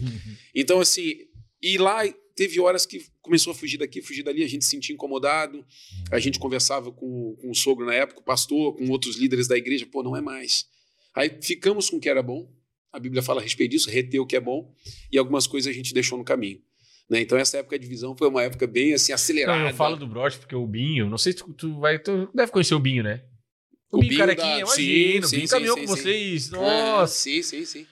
E o Binho é muito amigo do Ramon, muito amigo de todo É, mundo ainda, né? é. E o Binho volta e meia, às, vezes- às vezes a gente vai jogar e tal, e alguém vai dar uma chegada nele e digo, olha, ele tinha o broche. E aí os caras cara morrem de rir, cara, isso na vida. O Binho na época tinha cabelo. E ainda, e eu digo, ah, cara, eu falo, eu o falo direto do broche. Um É, o. Binho era um dos 12, o né? Binho era dos Binho era 12. dos 12, é. Então é É. protegido, protegido. Ah, é do G12. protegido, protegido. É, tu vê que eu tenho um, cole- um colega meu que era deputado federal, e aí, pô, mas tal coisa, daí um colega, não, não, cara. Aquele brochezinho lá tem poder, velho. Então, o É. Binho era um do, Tu, dos tu 12, sabe né? onde é que é a... Onde que é a igreja deles? Claro, né? tomamos um Ah, cafezão tomamos café Tem uma lá. Eu vou- no Instagram do Tem, Taon, nós lá. eu vou né? toda semana, quase lá no, no 15 15 toda semana, vou com a Carol. Vi bastante foto com- tu e da com esposa alguém lá. lá. É. Eu já tenho o meu lá, meu paçoquita e o meu. É. E o é, meu. Ah, o chocolate, chocolate. É, e o meu misto, o meu misto quente, ela traz uma manteiguinha pra mim, não pode, rapaz, eu tô em casa, tu acha que é só tu, É sabe? Ô, Chicão, mas, né? mas tu, tu não desse uma palestra uma vez lá, não? Eu fui no, no Expansão, Expansão é um Ah, movimento o Exp- bem bom daí. Tu permitiu eu, eu ir lá ou não te avisaram? Não me avisaram. Se não, A hora que eu vi, tava com o microfone na mão. Aí não dá mais, né, não dá mais pra Não, tirar. aí não dá mais, Aí vai velho. ficar feio, né? Não, deixa o menino agora. Agora deixa o menino. Depois só corta, depois vai cortando. É, depois Eu tira. fui lá falar sobre vendas. Na, Não, aí. numa segunda acho que é um assunto que eu. Ah, aí tu, aí tu, aí tu dá aula. Então fui lá falar sobre vendas expansão, mas é, a gente vai para esses, pra esses encontros, a gente aprende mais do que, do que ensina, na verdade. É porque é todo mundo que buscando aprender, né? Então, todo mundo sabe alguma coisa. Diz né? que o cara que ensina aprende muito, né? Aprende muito, né? Porque quando tá fa- a- o ouvido mais perto da tua boca é o teu, né? Como é que é? O ouvido mais perto da tua boca é o teu, quando tu fala, tu Olha escuta essa primeiro, teoria, né? essa teoria É. aí, Sati. Então quando o pastor prega, ele tá ouvindo É. a pregação dele antes dos outros, né? É verdade. Então ele tá pregando primeiro pra ele. Parabéns pra ti. Depois né? pra- Agora, agora tu me deixasse pensativa. Que me deixasse filósofo. reflexiva. mano. É muita filosofia. É, é, muita filosofia. Fala- eu vou falar sobre vendas, né? Que é, que é uma área que eu, que eu, que eu domino e não domino por, por ser carismático, eu domino porque eu estudo mesmo. Sabe que eu Sim. estudo. Tu, tu nunca, tu não tropeça na- na- na- nas montanhas, tu tropeça nas pedrinhas. Abre pra mim. O que que deu? Chegou mais coisa? Rapaz, isso é uma loucura isso aqui. Vamos lá. O... tu, Vai, vai, Satira, ajuda nós. tu tropeça na- nas pedrinhas. É. Então, geralmente, alguma coisa que tu tá pecando na- em conduzir a tua empresa, na venda, é uma coisinha pequenininha que tu sabe que tem que fazer, mas tu não faz. Aquela pedrinha que tá dentro do sapato incomodando Então, ali. eu tava lá palestrando sobre vendas e na minha palestra, que é um slide que eu preparei, com, com enfim, com alguns conteúdos, eu tô vendo algumas coisas que eu não... Ah, cara, isso aqui... Não pratica. Deixei, deixei de fazer isso aqui. Aham. Só que eu não faço mais e é, uma é um pilar importante da venda. Então, é... Esse negócio da boca perto do ouvido aí fica frio. Tu vai, tu vai aprender caminhando comigo, não tem como. Não tem como não evoluir. Sabe que eu fui a primeira vez ali na Igreja das Nações por causa que eu fui na apresentação da Maria Augusta, né? Tá. E aí, cara, Tem eu- Maria Augusta. a Maria Augusta é filha da, da Maiara, do Xande, o nosso amigo que, que teve problema no Covid, que a gente Ah, fez a sim, campanha sim, lá sim, e sei, tal. sei, sei, sei. E, e aí eu fui na apresentação dela e depois nós fomos no Cantinho da Massa, né? Que era, a, Tá. que era o aniversário. Não. Ah, teve a janta da apresentação Ali e foi um aninho, né? Não, na janta da apresentação tu não foi. Ah, Porque tu tava bem triste, foi uma época que o Xande deu uma piorada e tal.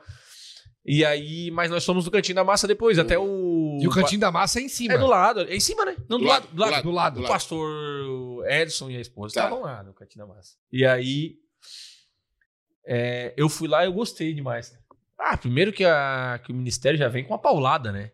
Eu não esperava. Como assim, Paulada? Ah, já vem forte, vem. Música, né? É, muito, muito Ah, forte a banda- música.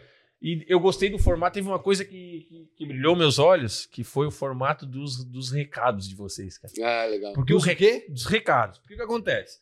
Começa o culto ali. Não fica o pastor dando recado ali. Ah, terça-feira temos isso. Entra um vídeo de um casal da igreja dando os recados. Ah, legal, velho. Sim. É. Pá, agora Ah, Tem uma dinâmica diferente. É. Claro, da hora. Opa, tudo bom? Aqui é o casal tal. Eu queria falar com vocês essa semana. Ah, achei de. Toda semana eu falo pra Carol Bach, aquele negócio dos recados lá, né? E é toda vida um casal diferente. Isso. É, eu não sei. Todo Ah. mês é um casal diferente. Ah, da hora. Porque eu acho que já grava daí, grava Isso, tudo no mesmo dia e isso. deixa tudo pronto. Olha É porque assim, o que, que acontecia antes?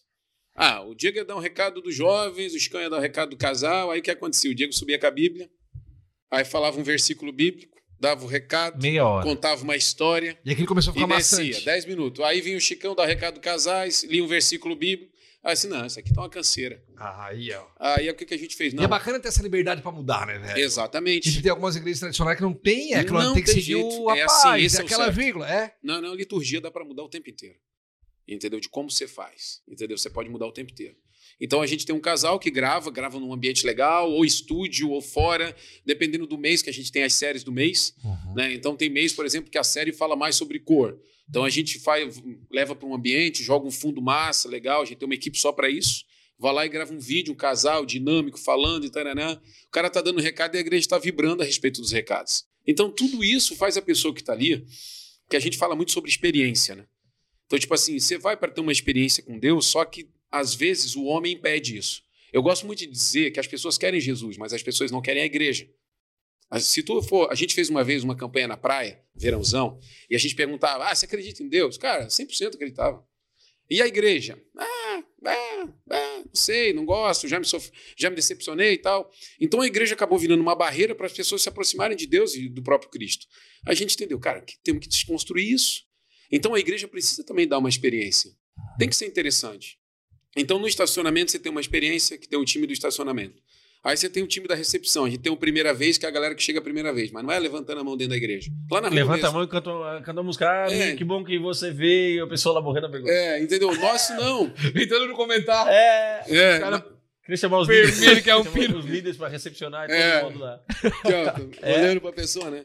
Beleza, cada um faça Sim, mas jeito. vocês viram que isso não, Não. a pessoa não ficava Nós temos confortável. uma tenda super legal na rua, que tá um, é o nome do, do, do time Uhum. a primeira vez. Ah, Então a galera fica ali, pô, você tá aqui a primeira vez, cara, quero te dar um presente. Dá mesmo, uma camiseta que a gente tem. Você ganha uma camiseta, ganha um Da kit. Gucci. É uma... Domingo, Diego vai nos três clubes lá, se tiver treinando. da Gucci. Vai renovar o guarda-roupa. É, aí você ganha um kit, a gente pega um contato teu para durante a semana mandar um videozinho meu, que é um vídeo, é, um- vai um vídeo por, por dia. Um vídeo falando de família, outro tá, tá, tá. Então, bem legal, bem, bem de leve. Sempre vídeos diferentes. Sim. Caraca, É, eu, faço, eu gravo conteúdos, então vou, a gente manda gotas ali, sei lá, dois minutos e meio, um videozinho, só para pessoa, ah, uma palavra de manhã cedo para levantar o dia. Então a gente vai dando essas experiências. Aí tu chegou na igreja, estacionamento legal, se tá chovendo, alguém vai te buscar com guarda-chuva. Aí você entra, pô, tem ar-condicionado, a cadeira é gostosa, um ambiente, sabe, é uma meia-luz para que você foque no palco. Aí a banda é boa, entendeu? A hora que eu for pregar, o povo tá sorrindo para mim. Claro. Agora cheguei, o estacionamento é ruim, tô com o pé sujo de barro, tá calor. A hora que eu subi, o pessoal já tá com raiva de mim. Que Já, bom que já, você fe- já veio. fechou o coração. É, já fechou coração. Já Já não fechou recebe, o já não recebe. Aí tu dá essa experiência, as pessoas gostam de estar. Isso é um, um Entende? troço que... É, a gente estava discutindo sobre marketing, né? por que, que as pessoas ainda vão pro cinema? Pô, tem Netflix, entendeu? Você tem vários aplicativos, HBO, um monte de coisa, mas por quê? A experiência do cinema. A experiência é A diferente. pipoca, o refri, a poltrona, é a experiência do cinema, não é o filme. O som, Entendeu? da É tela. a experiência É. que o cinema te dá. Você sair de casa, comer aquela pipoca gostosa, sentar com alguém do teu lado, entendeu? A experiência. Porque hoje, nesse universo de YouTube, de várias coisas, eu assisto o pastor que eu quiser do sofá da minha Sim. casa. Uhum. Do sofá da minha casa. Mas só que a experiência da igreja é insubstituível. As pessoas, o contato, o que vai acontecer. Aquela atmosfera, né? É, a cafeteria foi criada para isso. né? A cafeteria é da igreja. A Box 1 foi criado para a igreja. Então, É um- no caso, o Satiro gosta da experiência. Exatamente. Descobrimos tudo. É. Descobrimos tudo agora. A experiência do Panini. Entende? Então, tudo isso é para gerar experiência. O expansão. Experiência, Sabe que esses dias, relacionamento. sabe que esses dias eu vi um, o André Valadão abrir caixinha de pergunta direto, né? É. E aí esses dias o cara perguntou: Tá, pastor, é, quer dizer que se eu. Pra eu ir pro céu, eu tenho que ir pra igreja, então? Eu não posso ter minha fé em casa. Daí ele falou assim: ó, é, ele respondeu: Não, o engraçado é que tu quer ir pro céu, que vão as pessoas que acreditam em Deus. E tu não quer conviver com elas aqui na Terra? Tu acha que vai ter o quê lá no, no céu? lá? Quem, que vai estar lá? Ele falou. Tu acha que tu vai Quem que encontrar? vai estar lá? Tu não quer conviver com eles aqui, como é que tu quer ir pra lá? É, Que eles vão estar tudo lá? Isso é boa.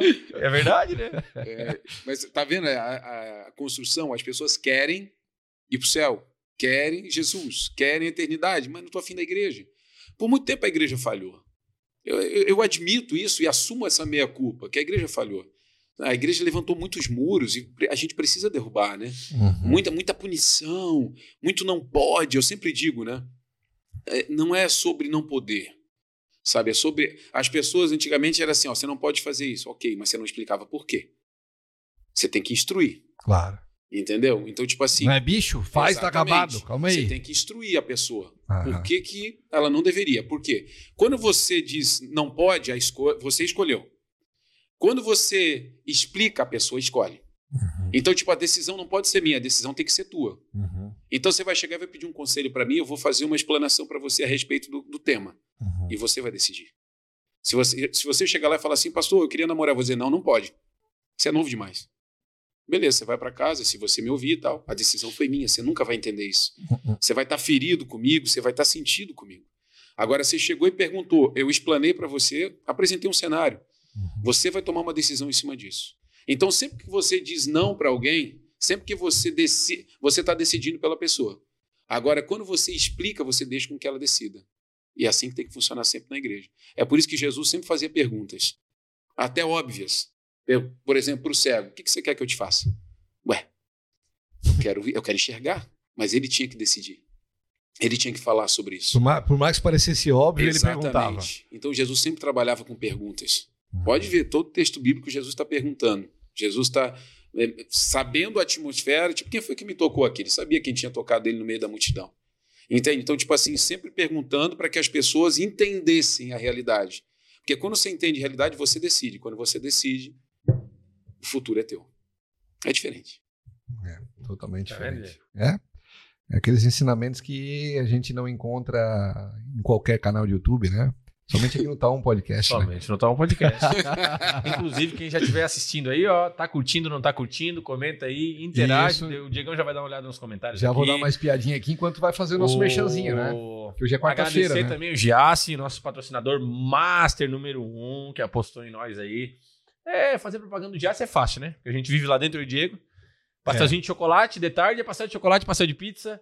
E quarta-feira hoje é a quarta da carne. Então, se você não passou, que hora que é? Tá aberto ainda, corre. Oh, imagina, dá tem tempo. Tem um combo aqui na Sara, tem na Santa Bárbara, tem na Centenário. E tem, em Florianópolis também, tem na Palhoça, São tem José, tem por tudo, tem por né? tudo. Tem Joinville, só por chegar. Tudo, por tudo, só chegar. Eu vou nas britânicas, né, para não errar. Te aconselho também aquelas ali. Tá? Agradecer também nosso parceiro da Supiso, cerâmica, você pode encontrar também no mundo inteiro, porque agora a Supiso tem o www.supiso.com.br. Então, o que, que facilita isso aí?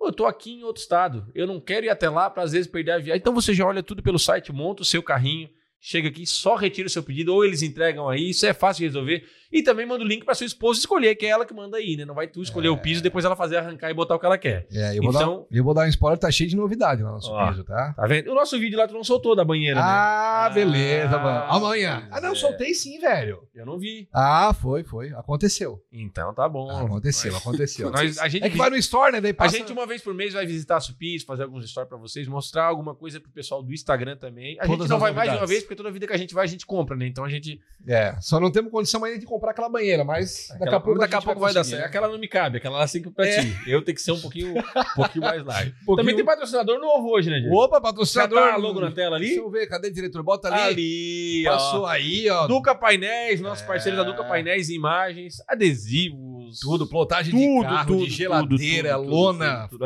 totem, ACM pra frente da tua loja. É tudo lá na Duca Painéis. Se você né? é de Criciúma e você vai andar por aí, você vai ver um outdoor nosso pela.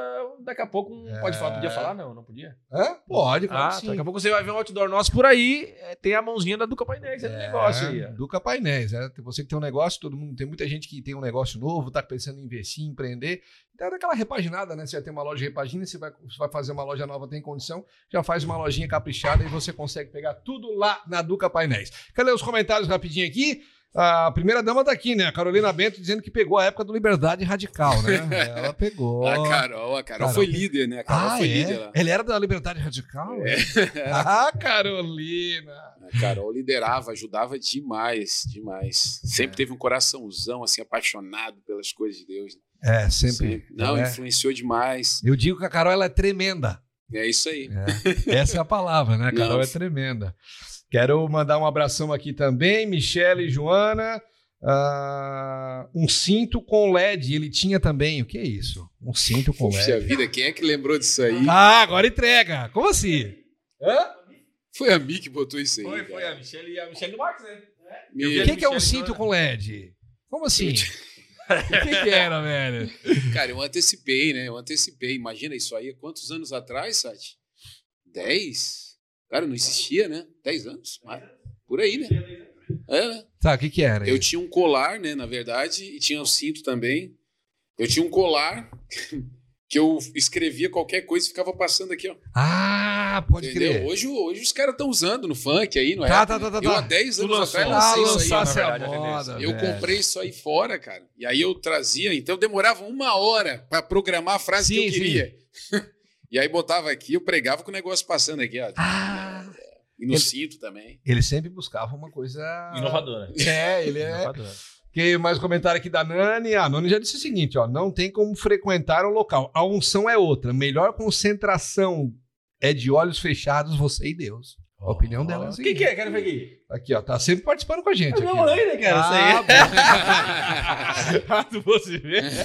É você, Nani, é minha mãe, né, cara? Ó, o Evandro já botou uma coisa que eu aprendi com esse Messi, que é o meu pastor, é não pare até ter conquistado Olha aí, ó. e fazer tudo com excelência. Falei Isso hoje, velho. Fui para um, visitar um possível cliente nosso, acredito que vai dar tudo certo em São no Digero hoje, eu e meu sócio. Aí conversando sobre os negócios da empresa e tal, daqui e dali, eu disse, cara, o mais bacana de tudo é saber como fazer para chegar onde tu quer chegar e tu não desistir. Se tu não desistir, tu chega, né? Uhum. Porque a maioria para no caminho e desiste, não desiste? Maioria. Porque é difícil, né? Não, Tudo é hoje, difícil. hoje em dia a métrica de desistência é um absurdo, né? Então, tipo assim, as pessoas vão, vão, vão, e tipo, às vezes tá no, no penúltimo tijolinho, não quero mais, não tem mais força. É? É só mais um pouquinho. Só mais então um a gente tem essa frase, né? Não para até ter conquistado. Não para de ter E a visão de conquistado. excelência, né? Essa é uma visão que a gente carrega e eu sempre pergunto quando alguém vem apresentar um projeto. Hoje a gente tem. A estrutura da igreja é uma estrutura grande, então tem quase 15 colaboradores e só de voluntários, tem, hoje nós estamos quase 300 voluntários. Então, sempre que vem apresentar um projeto, eu pergunto: é o melhor? É o melhor que você pode fazer? Não, pastor, se, esse aqui ainda eh, poderíamos fazer assim, que seria. Então é esse aí que você tem que chegar. Ah, pastor, nós vamos comprar um, um orçamento aqui de uma câmera, essa é a melhor no mercado? Não, mas a melhor é tanto. Então vamos chegar nesse tanto. Entende? Então a gente tem uma visão de excelência muito grande. Porque, cara, a excelência não tem concorrência.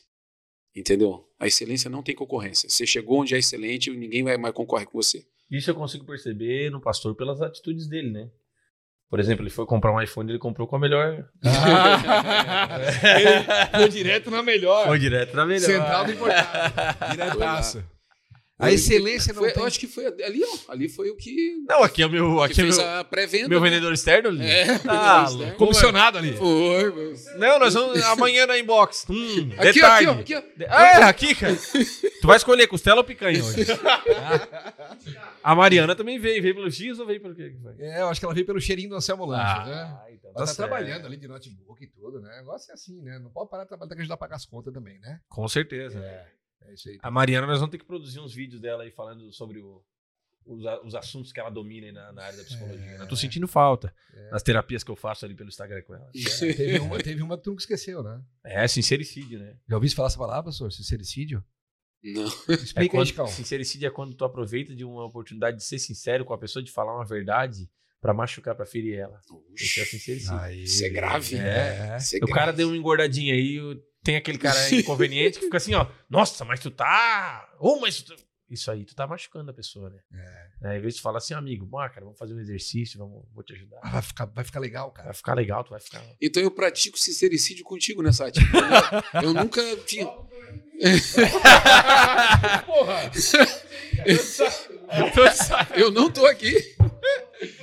Me esquece, velho. Pô, brincadeira, né? Ô, pastor, então excelência não tem concorrência. Essa é a Excelência não tem é a- concorrência. a Quando você faz o que é excelente, cara, ninguém chega, cara. Ninguém chega pra concorrer. O Flávio Augusto falou isso aí no Empreende Brasil que nós tivemos, né? Ele disse Aham. assim, ó, quando ele começou com a WhatsApp, a escola de inglês, as pessoas diziam pra ele, ah, o mercado tá saturado. Ele disse, mas como um mercado não vai aceitar uma pessoa que faça o que as pessoas já fazem de forma melhor? Ele disse, não existe isso. Ele disse, não tem mercado saturado, não tem nenhum ambiente Nada é saturado que, bastante. que não vai aceitar uma pessoa que faça o que todo mundo já faz de uma forma mais excelente. Cara, não tem. Tipo assim, a gente conhece, a gente tá no mercado. Hoje estava conversando com o pessoal que trabalha no digital. Lançamento, essas coisas todas, né? A gente tá dentro de uma bolha. E a gente acha que todo mundo sabe sobre o mercado digital, mas não é todo mundo. É porque Hum. nós estamos numa bolha. E aí a gente tava falando, tipo assim, cara, tá surgindo hoje gente que tá vendendo curso de inglês, que tá fazendo sete dígitos no mês. Mas peraí, curso de inglês, cara, ainda vende? Vende. Entendeu? Então, tipo assim, por quê? Se você fizer o que tem que ser feito, vai dar certo. Mas a maioria das pessoas, por exemplo, você pega a fórmula, ah, não, mas isso aqui a gente acelera. Tá, isso aqui eu não sei, isso aqui não precisa fazer. É o que você falou, você viu o teu slide, você tá falando pros caras de um negócio que você já não tá vivendo. Tipo assim, detalhezinhos. Mas tem que praticar. É o óbvio que precisa ser feito, né? Então, assim, quando a gente pensa, por exemplo, no universo de igreja, trazendo de novo para o meu ambiente, eu penso assim, cara, o que, é que eu preciso fazer? Eu preciso fazer com que as pessoas sintam o desejo de entrar numa, numa nova atmosfera. Mas, assim, às vezes tem gente, eu sempre digo, e me entendam, que é mais fácil você acessar alguém de uma classe social baixa do que acessar alguém de uma classe social alta. como igreja. Porque às vezes eu, sei lá, eu tenho uma, um, é, eu acesso através de uma, de uma doação, de uma entrega. E agora, como é que, que eu acesso alguém que não precisa? Que não precisa, às vezes, no, do mercado solidário, de uma cesta básica ou de um cobertor no inverno. Como é que eu acesso? Você tem que perceber as necessidades. E aí entra o estudo, entra a percepção. O que, que essas pessoas estão sofrendo? Quais são os males? A gente trabalha muito com dados, cara. É. Jesus trabalhava muito com dados. Ele chegava na cidade e entendia que a cidade era. Entendeu? Tipo assim, pô, Jesus tem que pagar imposto, tem que pagar imposto sim. Vai lá na boca do peixe, tira lá que vai ter uma moeda, você vai lá e paga. Então, tipo assim, qual é a realidade dessa cidade? Se todo mundo paga imposto, então vamos pagar imposto. Então a gente tem que entender a realidade e a atmosfera que está ao nosso redor para que a gente possa ir. Ah, não dá mais para fazer uma agência de marketing na cidade que dê certo. Meu Deus, meu Deus. Vai ter agência que vai nascer amanhã que vai dar mais recurso do que uma agência que tem há 10 anos. Claro. Por quê? Porque o cara vai seguir as regras, Uhum. entendeu? E essa tua experiência, tu falou, falando agora um pouquinho de marketing, que é uma área que eu, que eu gosto muito, né? Tu, é, junto com a, com a Blueberry, não? Foi. Tu trabalhasse. Ah, t- tava no começo, desde o começo, né? Começamos, é, começamos Tu, tu tava naquela salinha lá, Qual é essa linha? que o Coisa falou pra nós lá, que, o, Ah, da reunião? que ele começou na salinha de cá do Coisa do apartamento. Não, né? Lá Ah, do tava Thiago e o a- Ramon o. Thiago, o Ramon e a Laurinha, né? Ah, Então, quando eles foram para casa do sogro, para isso. casa no caso do pai deles, aí Isso. eu comecei. Ah, então tu tava. Exatamente. Não, começamos. A Blueberry, quando eu entrei na Blueberry, Só só, parou por causa do pastoreio, né? por causa disso. Eu saí cinco anos atrás porque surgiu a igreja, né? O pastor, meu sogro não podia mais, não queria mais. Tu já tava envolvidaço. E eu já era um pastor da casa, mas liderava só jovens, e aí ele me puxou para cima e eu assumi a igreja. Aí eu saí da Blueberry. Fiquei um ano de transição. Claro. Eu fazia a parte de comercial e de relacionamento. Uhum. né? Então aí eu saí dali, mas eu fiquei durante oito anos. Então eu peguei o ano um. Eles pagaram certinho a saída, tudo. Não, tem um negocinho ali que eu botei na Depois justiça. Aí, Tem um tu- tu joga na cara do domingo É, almoço. é. Faça a maionese aí, ô velhaco. É. assim, Aí é sacanagem. É, não, aí é duro, aí é duro, Aí é né? complicado, né? E quando eu entrei lá, eu lembro, a gente. O Ramon fazia prospecção, cara. Quem conhece meu cunhado sabe que não é a dele. Não é dele. Cara, ele botava uma, o- um iPad, botava a pastinha embaixo do braço e ia sair prospectar cliente, cara. Não. Não, é do Ramon, cara. Certo. O Ramon ama máquina, né? Tecnologia. Hoje Não, ele- tecnologia, ele tá uns seis meses à frente de todo mundo, né? Vai, ele vai. foi no podcast, falou do metaverso. Deu mas- 30 dias, os caras 30 pau. dias, os caras começaram, cara. Bem nessa, bem nessa. É, ele. Isso aí ele domina demais. E aí, quando eu entrei lá, eu estava numa indústria, né? Eu estava numa indústria de jeans. E eu era representante, diretor comercial de uma indústria de jeans aqui da Isara. E eu corri o Brasil inteiro, né? Por causa dos representantes. Então, tinha um bom salário, estava bem posicionado. Uhum.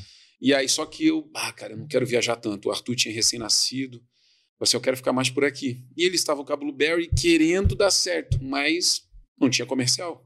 Não tinha parte comercial. Ele e o Thiago trabalhando ali, administrando, gerenciando conta e tal. Aí sentamos um dia e falei, cara, eu, vamos, vamos, vamos ver esse negócio aí. Eu quero sair.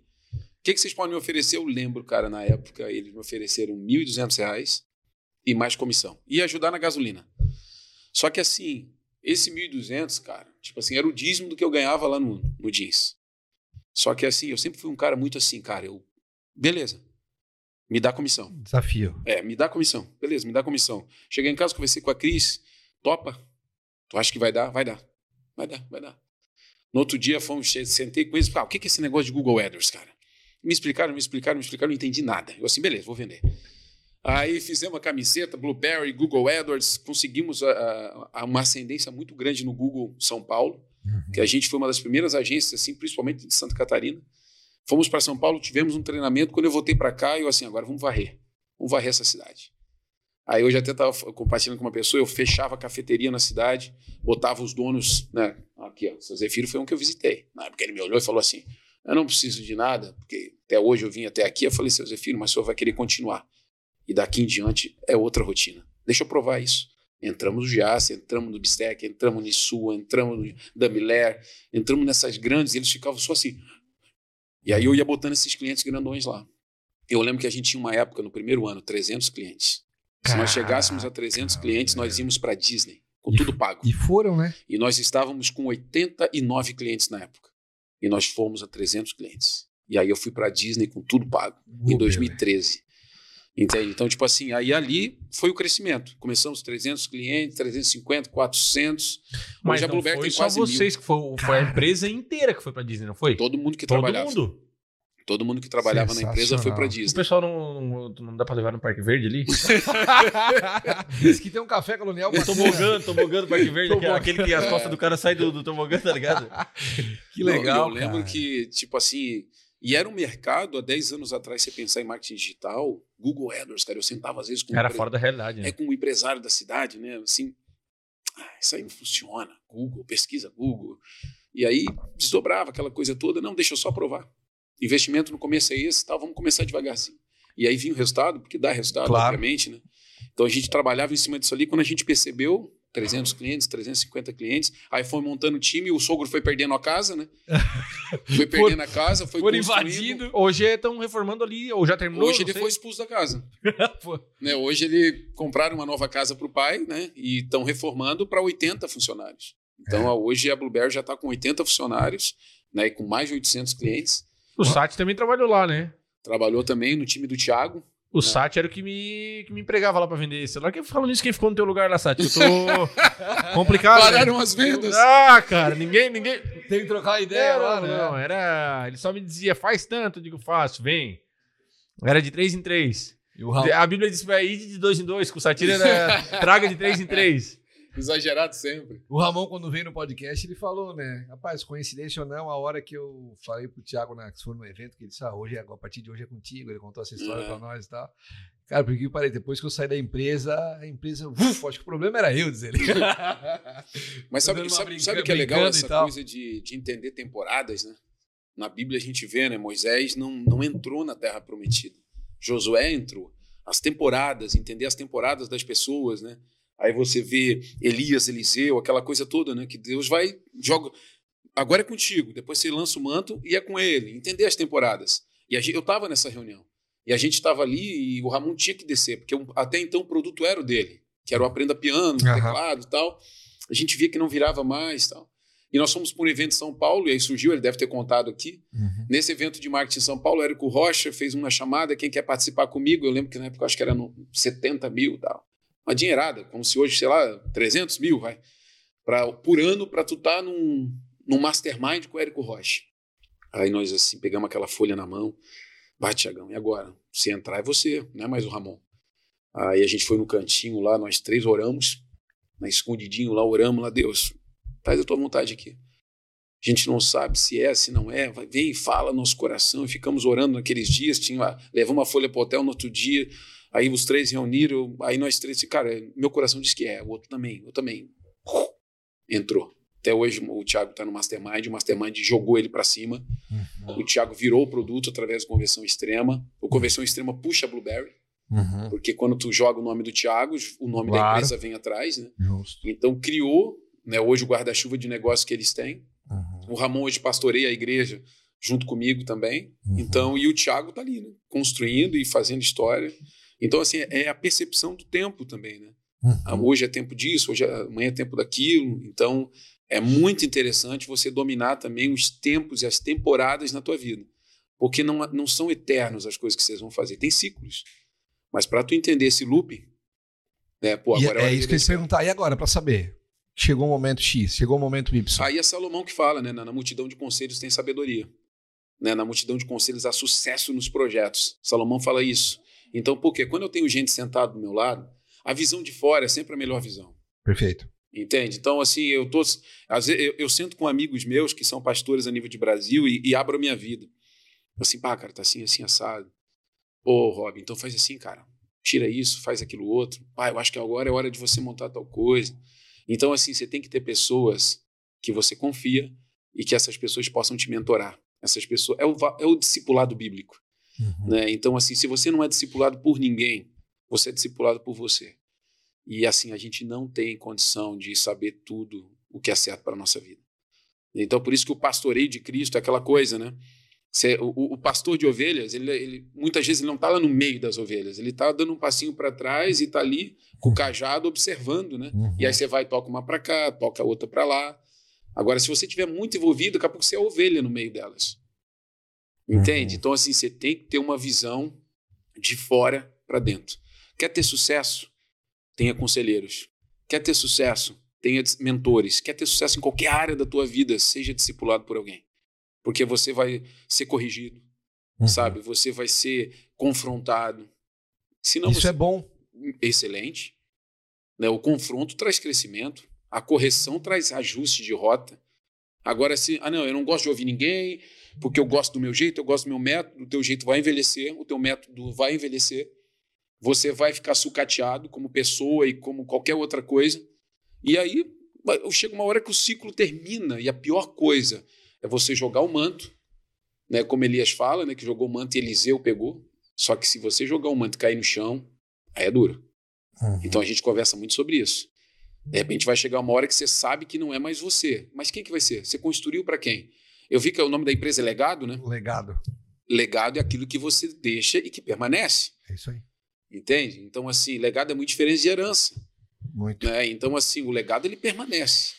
Então, é, é isso tudo que a gente tem que perceber. Né? E a vida de fé traz um, um, um esclarecimento a respeito disso. A Bíblia nos ensina tanto. Eu lembro que no começo eu comprei um livro do Tony Robbins. Gosto muito do Tony Robbins, que é o Tony Robson. É, É o homem do microfone da lapela. é o maior coach, assim, né? Veio dele, Tem né? uma série dele no Netflix também. Tem inclusive. uma série dele na Netflix, é, Anthony Robbins. Então, assim, ele é um cara. Mas aí, quando você começa a ler, ele tem a Bíblia dele, né? Que é desse tamanho o livro dele. Cara, só tem princípio bíblico. Só que ele transformou em outras falas. Ele- a- o, o americano tem por raiz né, ser protestante, né, nasce dentro da igreja protestante, então recebe muita informação com princípio, né, de qualidade. Então você vai absorvendo. Aí você pega aquelas informações e trazem para a vida, dá certo. Entendeu? Tem alguns momentos que o Tony Robbins, obviamente, foca muito no homem, né?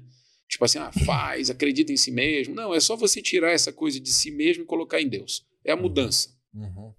Deixa em Deus e faz o que tem que ser feito. E ele fala muito a respeito de si. Mas o que ele fala é isso, cara. Faça, acredite, avance. Paulo Vieira, hoje no Brasil. Paulo Vieira é um cristão rajado. Tivemos um, um bom relacionamento aí em Brasília. Com, tive perto dele, a gente conversou, conheci o coração dele. Pensa num homem bom. Não sei se vocês conhecem ele, né? Do método Sim. CIS. Paulo V. Coach. É, esse mesmo. Então, assim, um cara sensacional. Tipo assim, mas vive de princípio, vive de valores. Então, tipo assim, quando você vive de princípios, tudo que você quer para tua vida vem atrás de você. Não precisa correr atrás de dinheiro, não precisa correr atrás de fama. Isso chega em você. O Carlos Wizard falou isso aí lá no, no Empreende Brasil. O Carlos Wizard palestrou lá só sobre princípios bíblicos nos negócios. É. Foi? E aí, imagina, né? O Carlos Wizard. Falou do, do pai dele, que o pai dele tinha princípio, o pai dele não tinha nada e ele pagava o dízimo e o pai dele foi e tal, tal, e começou a falar. Foi bacana, a palestra dele foi é a história hora. dos judeus, né? Que todo mundo fala: caramba, os judeus dominam o mundo, os, os caras mais bilionários do mundo são judeus. Né? Então, tipo assim, mas por quê? Porque eles vivem debaixo de princípios. É. Entendeu? Eles não quebram princípios. Então aí você você entende. Esses dias eu tava lendo Provérbios, cara, e, eu, e, e tava, acho que era Provérbios 18, se eu não tô enganado. Tava escrito assim, ó. Quem conta primeiro a história parece ter razão, mas experimente ouvir o outro lado. Cara, e eu disse assim, eu falei pra Carol, eu disse assim, bó. E é verdade, cara. Eu chego aqui pro Rob e falo mal do Diego, o Diego é um, não presta se o Rob não ouviu o. Diego. É. Diz, ó, tem um amigo meu que fala uma parada que não é bem assim, mas é. Ele assim, ó, diz que tem.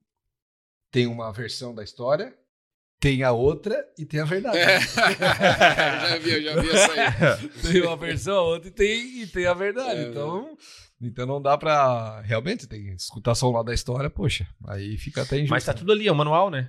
É, Tá Cara, tudo na Bíblia, manual, né? manual. É, tu é, pratica, é cara? Tu- como é que tu faz isso? Tu tens o hábito de, de- Como é que é a questão.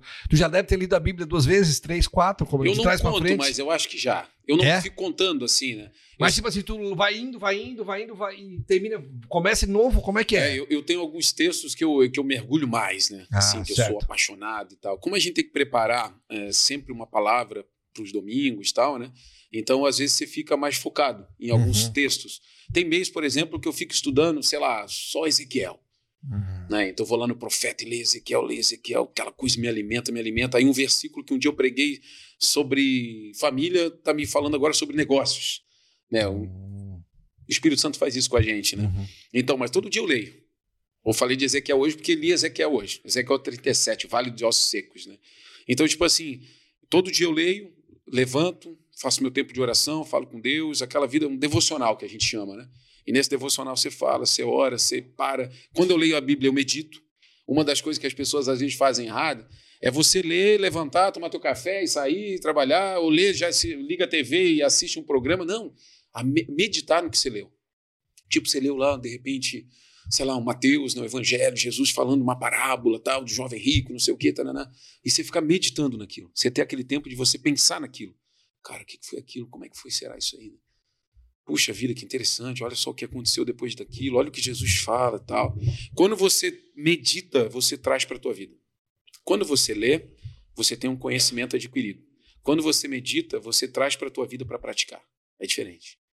Porque a leitura por si só é um conhecimento que você tem. Agora, quando você medita, você consegue transformar numa informação que você vai conseguir praticar. Por quê? Porque você vai administrar aquela informação dentro de você. Então, às vezes, ah, você lê o livro, pô, li, gostei. E aí? O quê? não, mas e aí? Não, li. Qual que é a. É, Diz uma. Que, o que, que, que te marcou? É, o que, que mudou na, na é. tua vida tal? Não, foi legal, foi interessante. Então você só leu, você passou os olhos tal, né? Agora, quando você lê um conteúdo, medita sobre ele, cara, ele traz transformação para o teu dia. Por quê? Porque ele, ele se transformou numa informação que você vai usar na tua vida. Tem uma melhor hora para ler a Bíblia? Eu sou fã da manhã, porque amanhã cabeça vazia, não tem nada, informação nenhuma chegou, eu não olho nem celular, nada, entendeu? Ah, assim, porque, acorda. É, que aí eu pego a mente fresquinha. tu lembra o que, que o Pablo Marçal falou lá no, no Empreende Brasil, né? Não. A mulher perguntou para ele como é que ele fazia pra. pra. com o ego dele. Porque hoje ele era um cara que tinha jatinho, que tinha um monte de coisa. Ele falou assim: ó, sabe o que eu faço? Ele disse pra mulher: tu lava o teu rosto todo dia? A mulher lava. Ele assim: tu lava o teu corpo todo dia? Eu lavo. É, eu lavo meu ego todo dia. Ele disse: quando eu acordo de manhã, eu me conecto com alguém maior que eu, que é Deus. Uhum. E aí eu leio, eu oro. Tipo assim, não, não conheço a vida dele, né? não posso Sim. falar aqui. Uhum. Mas o exemplo foi ele legal. Falou disse, não, todo dia de manhã eu me conecto com alguém maior que eu para ver que eu não sou nada. Sim. Então eu acordo de manhã, oro, medito e depois eu começo meu dia. É impressionante. O que me marcou também no Empreende Brasil que a gente foi foi, foi que... o, a coxinha de graça lá no, no stand. além, 15, é, 15 croissant de chocolate do, e, o Guaraná. Do, Vocês foram naquele de Goiânia? Fomos de Floripa. Floripa. Ah, de Floripa. Além da, da boca A gente livre. se acidentou na volta, tivemos o um livramento de Deus. Cara. Não, não, deixa eu contar. Eu vou, eu vou, essa história eu quero, hoje eu vou contar. não ia contar, mas hoje eu vou contar. E além, além do, da, da coxinha e do, do, do coração grátis ali, o que, o que me marcou muito foi que. Ele, quando, parte... quando ele descobriu que era grátis, ele falou assim: ó, ô, oh, pra mim, eu lá no ô, oh, é de graça! Esse é o momento que tu finge que não é contigo, né? Eu digo assim, Rapaz, ó, até Guaraná. Até, até Guaraná. Não, já chegou a lata. Nem conheci ninguém. Ah, legal essa empresa, né? Show de bola. E aí, e aí, o que me marcou muito é que, cara, boa parte do, das palestras que a gente assistiu durante aquele sábado ali, muitas delas falavam sobre essa a questão de Deus, da presença. Bastante da... Deus e família, né? É. Uhum. Tá ligado? Bastante, velho. As pessoas estão voltando à origem, né? Eu sempre falo, né, cara? Você quer, quer ajustar alguma coisa na tua vida, volta para a origem, de onde você saiu, entendeu? Porque assim, é, uma coisa que eu gosto de, de comentar é que o homem não foi feito para andar sozinho. Porque quando Deus forma o homem, ele forma o homem para se relacionar com ele. Entendeu? O homem foi feito para se relacionar com Deus. Quando o homem peca, ele perde relacionamento com Deus, ele começa a andar sozinho. Nós não fomos sequer feitos para decidir sozinho. Porque nós fomos feitos para se relacionar com Deus e tomar uma decisão junto com Ele. Então, quando eu perco o relacionamento com Deus, eu começo a tomar as minhas decisões sozinhos, eu construo meu caminho sozinho e vem a decadência da humanidade. Que aí o homem vive sem Deus e por muito tempo. Porque até vir as tábuas dos mandamentos, o homem vive sem princípios. Então não existia sequer, por exemplo, o erro, porque o que era certo? Não tinha filtro. Exato, porque aí Deus vem e diz o que é certo, dando os mandamentos. Então, quando o homem perde o relacionamento com Deus, o homem perde toda a sua essência.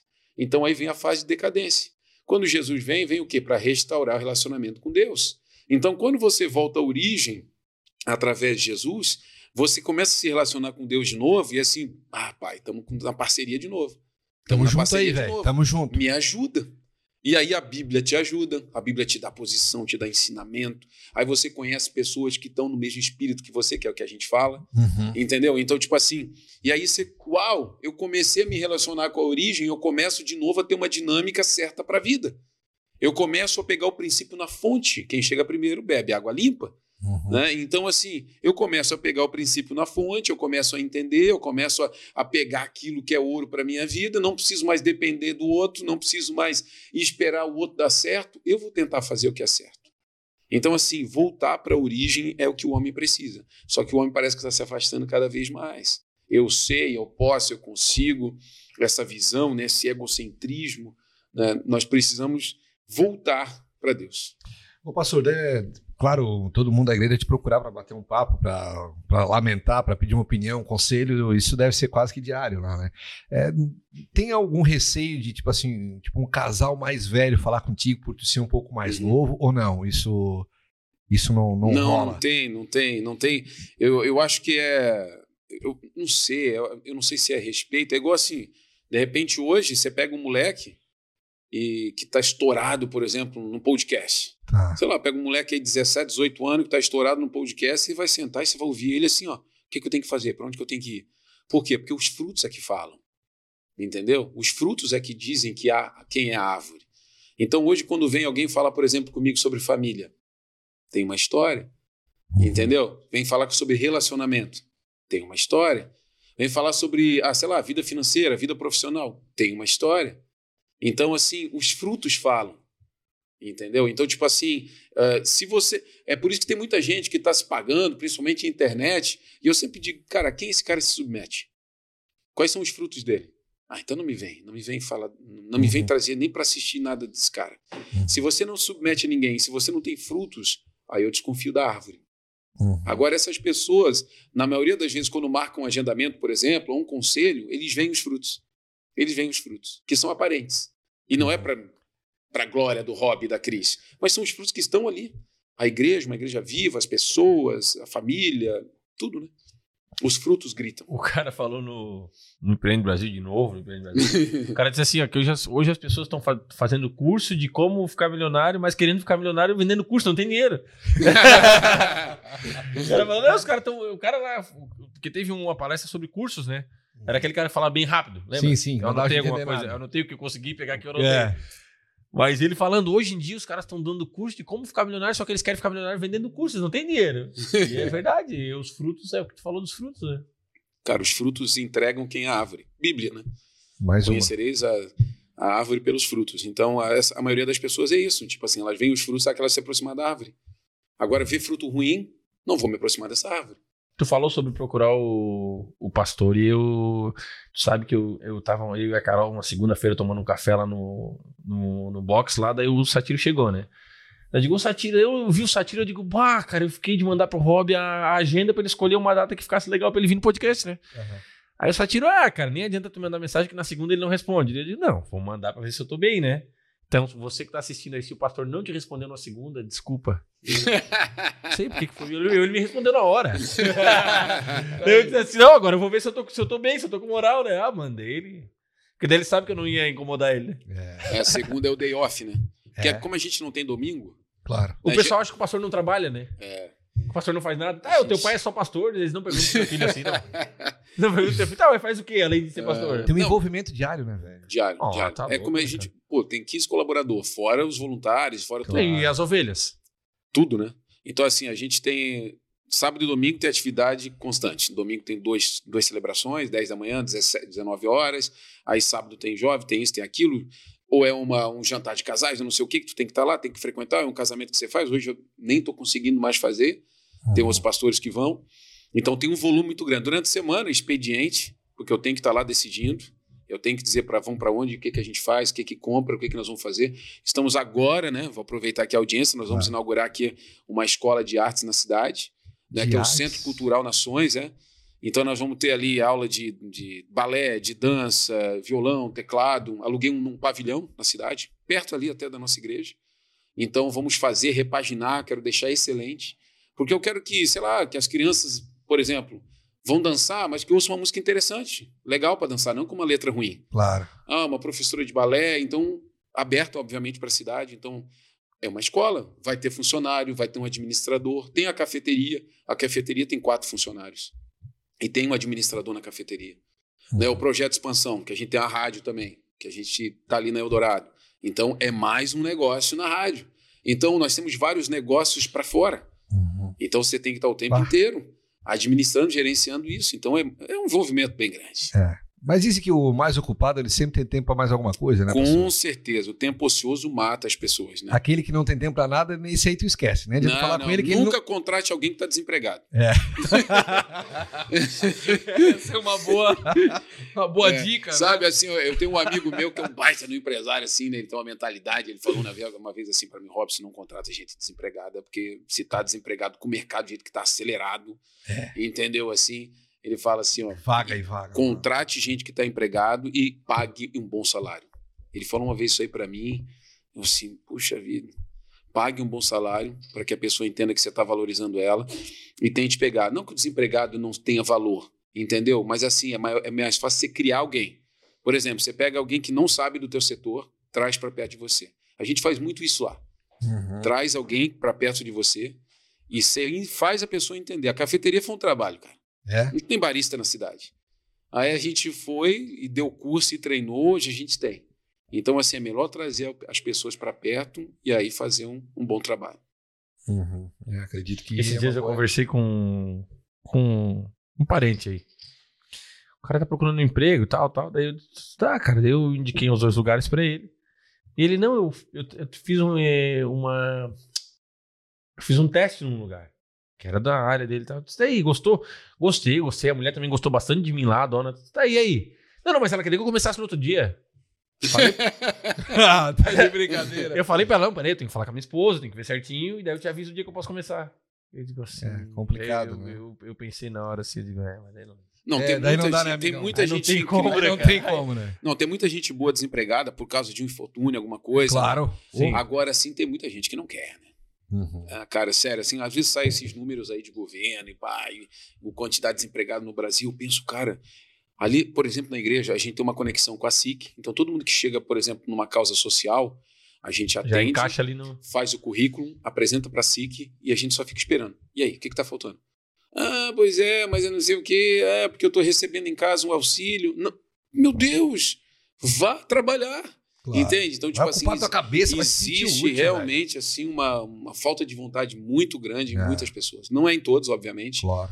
mas e a pessoa que é boa, que está desempregado, cara, é uma questão de é um clique para estar empregado de novo. É isso aí. Meu Deus, está todo mundo procurando alguém bom. Tá todo mundo querendo. Cara, eu, eu tô no, no grupo da CDL Jovem de Criciúma, né? E aí, todos os dias, contratando, contratando. O vendedor mesmo Uhum. fica em casa se quiser. Ontem recebi uma ligação. O cara me ligou, ah, é porque no, o nosso grupo de comunicação tem agência de publicidade, tem outdoor, tem um Tá. portal de notícias. Ah, é do, do portal Isara News, tal. Não, é comigo mesmo, que que era? Não, aqui é o fulano de tal, fala aqui do IBGE. É o seguinte, tu pode me dar uma força aí, cara? Eu precisava divulgar na cidade de Sara, a gente tá com 41 vagas aí para o censo do IBGE e tal. E, cara, assim, como tá, tem vaga disponível, a gente não conseguiu achar pessoas, agora não tem mais prova, não tem mais nada. É só Se querer. o cara trabalhar 40 horas, dá 2.500 reais de salário, Olha mais auxílio, mais tal, mais tal. Porra, me ajuda, precisamos fechar essas vagas aí, cara. Tipo assim, olha só. Mas, tipo assim, se o cara, eu já perguntei, já perguntei, tá, quantas horas de trabalho, quanto é que ganha? De repente, numa, numa brechinha dessa aí, Não, um, cara, um outro cara, turno ali, ó. É, na Pau. madruga, na madruga, na madruga. Imagina, remunerar, não, remunerar tudo certinho. Aí, Sati. Aí, Sati. tudo remunerado e tal. Então, tipo assim, a Ah. comissão do iPhone. não vendeu mais, né, Sati? Pô. Então, Complicado, né? emprego tem. Tem demais, cara. Sério, tem demais. É verdade, é verdade. é Sabe, verdade, tem, verdade. tem. É porque a- a- as pessoas às vezes não querem. Sabe o que eu falei lá de trás da régua? A pessoa se colocou aqui embaixo, não, aqui tá bom, do jeito que eu tô recebendo, aquela ajudinha tá legal, tá me mantendo. Já era. A régua botar para baixo. Aí tá tudo certo, fica aqui mesmo. Dá uma dó. A gente tenta qualificar as pessoas. O expansão é uma, um equalizador para isso, qualificar as pessoas. Pô, isso é legal. Por isso que a né, gente velho? fala de vários negócios ali dentro de expansão para qualificar o cara para o mercado. Mas é assim, né? É- Porque às vezes o cara em casa mesmo. Não, tudo velho. bem, mas eu trabalho com. Eu trabalho, eu sou da venda, né? Só que se ah, aconteceu de o meu negócio não dar certo, eu não consegui pegar uma vaga, eu vou cortar grama, vou fazer qualquer coisa. Com certeza. É. Tá entendendo? Não tem frescura. Claro. Agora é assim, eu não posso eu ser da venda. Ah, deu tudo errado. Não, mas se não for na minha área, eu. E aí, cara? E a panela vai ferver como? Então, assim, hoje é muita gente reclamando, né, cara? É verdade. Muita Não, gente não. reclamando. Reclamar não funciona. Funciona ação. Eu, eu- eu lembro dos jovens, às vezes fazia retiro, né? Ah, é tantos. Aí chegava, ai, pastor, pois é, eu tô sem dinheiro. Ah, tá sem? Não, tem problema não. Ó, é o seguinte, amanhã eu quero que você passe lá na. que você vá lá em casa e você vai lavar meu carro. Eu não vou pagar a tua inscrição, eu vou te pagar, porque você vai lavar o carro e aí você vai pegar o dinheiro e vai pagar a tua inscrição. Tô até hoje esperando. Você Não tá vai? entendendo? Não quer. Claro. Que é Entende? dado. É, não quer, quer não, dado. é dado não. Aí eu falava, não, vai lá, passa lá, você lava o carro, e aí eu pago a lavação e você vai no retiro. Tô até hoje esperando. Aí. Entende? Então, tipo assim, as pessoas querem o fácil. Só que o fácil não, não produz nada em você. Entendeu? Não produz nada em você. A gente tem que apertar, tem que corrigir, tem que confrontar. Pastor tava com uns amigos esses dias e aí na roda tava conversando aqui e tal, de negócio e tal, de, de vários assuntos. E aí um deles falou o seguinte assim, falando de, de dívida, né? Parcelamento e coisa e outra. E, vai Que assunto legal pra se falar. investir, Hã? Saíram tudo deprimido. nada- É, não nada pra falar. falar investir agora, segurar pra É. depois e depois e tal. Aí um deles falou assim: tá, tá, rapaz, e mais a mais, deixa eu falar uma coisa aqui, ó. O homem que não tem um- uma dívida pra pagar e uma mulher pra incomodar, esse cara. É um menino. Ele tem algum problema. Aí falei pra minha mulher em casa, ela do jeito dela, assim, "Mas que frase machista. Eu digo, claro que é. Por que, que tu falaria pra um cara desse? Quem passou? Que diz que, que o homem Longe ele não tá, né? que o homem que não tem uma dívida pra pagar e uma mulher pra incomodar, ele tem algum É problema. porque, assim, na verdade, é tudo que a gente está. Quando a gente está construindo, quando a gente está num processo de evolução, entendeu? O processo de evolução é igual eu falo assim, cara, você vai subir no Everest. Quando você chega lá em cima, você faz o quê? Desce. Desce. Entendeu? É, então, tipo assim, você tem que estar em constante fase de evolução, de crescimento. Então, quando você para e olha para a tua vida, parece que cheguei onde eu queria. Você, va- você vai começar a decadência. Aí chega a fase de decadência na vida do homem. Entendeu? Então, você tem que estar sempre sendo espetado, você tem que estar sempre... Por isso que ele fala e dá essa conotação, né? por exemplo, se eu tenho uma dívida, eu tenho que produzir para pagar a dívida. É isso aí. Entendeu? Aham. E se eu tenho um relacionamento, e aí quando trata né, no Sim. discurso falando da mulher, então, tipo assim, é porque eu tenho alguém que está o tempo inteiro me acelerando para alguma coisa. Então, se eu ando sozinho e se eu não tenho propósito, eu tô morto. Fudeu. eu Então, tô em fase de decadência total. Então, assim. Felizes somos nós, né? É, Porque a dívida alta eu tenho. mas, mas a minha mulher não incomoda muito. é, Assim, tá só, faltando isso, então. só um pouquinho. Carol, hoje arruma uma briga hoje. me incomoda mais. E daí vai me provocando. Eu Com vou certeza. evoluindo. Cara, você tem que estar em processo de evolução o tempo inteiro. Porque se você acha que chegou no topo, Hum, o que sobra é descer. E aí vai lá pro vale, como diz Aí, o pastor. acabou, né? aí é vale, meu irmão. Você tem que estar o tempo inteiro querendo crescer, desenvolver. O que, que eu posso fazer melhor? Ah, de repente, nossa, que massa agora, a igreja com mil e poucas pessoas. Pô, legal, era isso aí. Não é isso aí. Não, não, não, não, não. não. Entende? É mais. É além. O que, que vem depois disso? Né? O que, que vem depois de, sei lá, de uma audiência de, de 5 mil pessoas? O que, que vem depois de você ter 100 mil guardado no banco? É a respeito disso. Eu gosto de pessoas que são ambiciosas. Porque uma pessoa ambiciosa é diferente de uma pessoa gananciosa, né? Sim, sim, sim.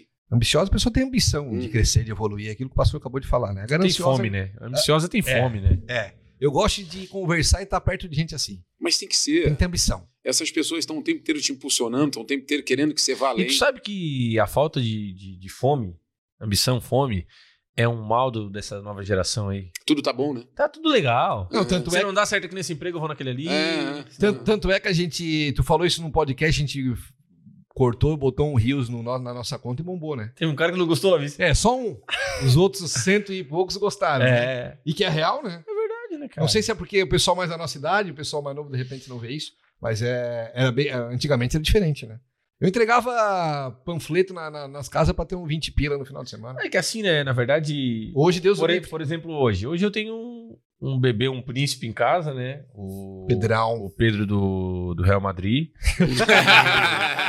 Não, é só Gum. Gum. Ele que fala gol é Gum. É Gum? Gum, Gum. E tu não viste o vídeo que a Carol postou ontem? Agachando. Fazendo agachamento. Ah, para, tá, tá, tá, tô preparando, tô, preparando, tô lapidando.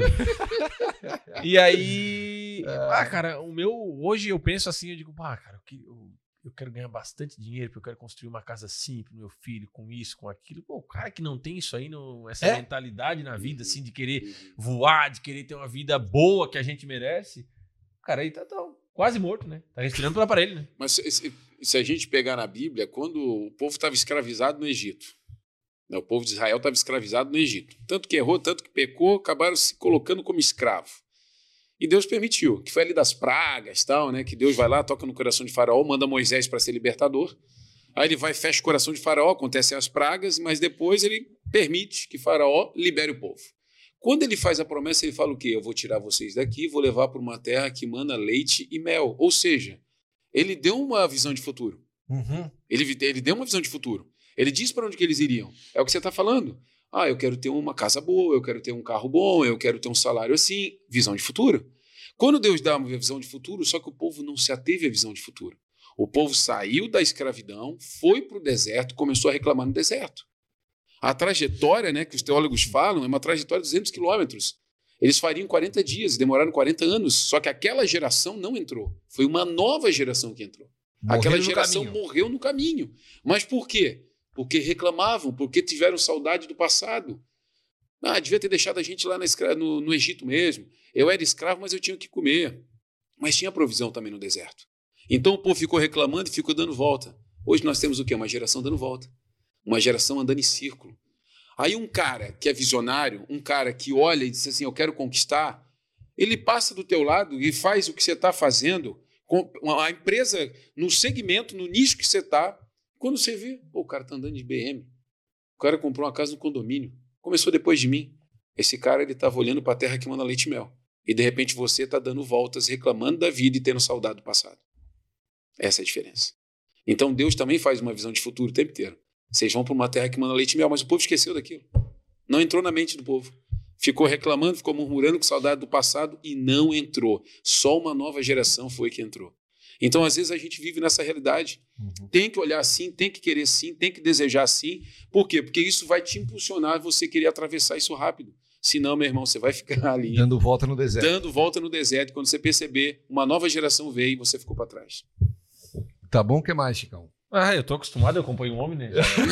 É, tu tá um pouquinho por fora, né? Só eu vou te levar lá. E nós vamos ter um problemão danado depois da, da entrevista com o Rob, é que é o seguinte, é, vai ser difícil escolher corte pra botar no Instagram, né? Não, eu espero Nós que vocês dizer assim, anotando ali, não né? vai ter corte nenhum, porque não tem como ter que É, assistir a entrevista na íntegra, né, é Chicão? isso aí. Não tem jeito, né? Bom, Chicão, tu tens mais alguma pergunta relevante pra fazer pro nosso convidado ou não? Porque o jogo Te do botou Corinthians... na parede, te botou na parede. O jogo do Corinthians é daqui a pouquinho. e ele tá Não, e o Arthur ó. tá em casa esperando pra assistir. Meu Deus do céu. Rapaz, E é. hoje é na arena, né? Na arena da Baixada, lá o bicho pega. Ai, Tu sabe Atlético que, e Corinthians. Tu sabe que Jogão, o, o Rob teve que fazer um, Um? uma, uma, Santuário? uma terapia reversa com, com o Arthur, né? Por quê? Porque o Arthur é tão corintiano que ele não queria nem usar verde. Não, verde não presta, tudo que é verde não presta. isso aí. Não, que não precisava nem na grama. O Chicão É? deu uma capinha pra mim, né? Quando eu comprei ali, era verde, né? A capinha do iPhone. Assim, isso aqui vai dar problema. Cheguei em casa, ó, não é mais. Não tem disse, como. pai, isso aí, pai. Eu tinha, um primo, eu tinha um primo que era assim. Meu tio era tão gremista, tão gremista, que ele não podia usar nada de vermelho. Meia, nada, nada, nada, nada. Vermelho, nada. Ele disse, ó, vermelho só o dia que tiver condição de comprar a Ferrari. Olha só. Aí eu né? libero. Aí Eu libero. E o Douglas, que, que jogou no Corinthians por um bom tempo e, e ficava por aqui, a gente tava em churrasco, batendo resenha junto, tomando uma. E sabe o que ele dizia? Que quando ele tava no Corinthians, um dia ele foi no shopping, tava com uma camisa verde, cara. Ô, os caras cercaram ele, pode tirar, pode tirar. Pegaram uma camisa, ele teve que tirar a camisa e botar outra e os caras assumiram a camisa é, verde que ele é tava, velho. bruto, o negócio é bruto. Hã? É, o negócio é bruto. É, né? Não, eu tô bem mais sensível hoje em dia. Depois de Jesus, eu era aquele cara que eu era sócio Gaviões da Fiel, Tudo. tinha camiseta, eu via um cara com camisa do Palmeiras na rua, eu na hora já. Bah. Fechava a mente. Ah, Poró, total. pó, pó, pó, pó, Meu pó, Deus. aí, ó. Aí conhece, né? Aí conhece, né? Tô querendo, tô querendo ir agora, né? Tô, Sim. tem, tem uns contatos bons pra ver. Tô querendo ir agora no Boca, né? Ah, Tô poxa quase conseguindo aí pra ver na, na Liberta, né? Corinthians e Boca lá, né? Mas eu falei, ô filho, nós vamos sentar quietinho, cadeirinha, quietinho, boca Sim, fechada, é. só assistindo, de boa. Ô pai, nós temos que ir lá no meio. Não, não, não. Quietinho, certinho. É, que é lá no meio da bagunça, Meu né? Deus, né? Vai que a Sport TV pega lá em cima, o que é isso, né? Aí fica Pastor, né? Tu Pastor. sabe, tu sabe que eu. Eu fui jogar um campeonato aí, cara, e hoje eu tô, tô à frente de um grupo de convívio ali, né? É. E aí eu. Ah, cara, fui jogar um campeonato. E eu sou um cara. que- tu sabe que eu não me estresso, né? Não, não.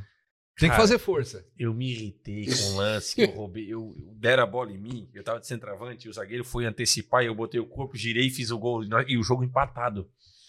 Dois minutos pra acabar o jogo. Tá, tu virou. Eu virei e fiz o gol. Tá. E o árbitro não deu a falta. Disse que eu fiz a falta do cara. Rapaz. Aí Rapaz. tu, tu perdesse a. aí, a tu- benção, aí ele conseguiu. Eu dei um bico na bola, cara. Xinguei o árbitro, chamei um palavrão, que eu não chamo palavrão. É verdade. Cara, só, não, vai eu- me, só não vai me dizer que tomasse um copo de cerveja depois. Não, não. Aí eu não. vou largar, Também não? Não, mas na hora que, mas Aí eu vou largar. Mas na hora que o palavrão saiu, eu já digo, bah. Ah, perdi tudo. Bah. Cara, eu já mandei uma mensagem, acabou o jogo, mandei mensagem pra Carol na hora. Carol, vem buscar. Tá, mas acabou o jogo agora. Eu digo, não, não, vem buscar, vem buscar que eu tô ruim, vem buscar que eu tô ruim, beleza. Passou ali e tal. Aí eu peguei. Ah, fui embora. Eu, eu fiz, bah, Deus, eu não vou mais jogar esse campeonato. Nem um jogo, já me irritei no primeiro. É porque não é pra mim ir mesmo, né? Não vou.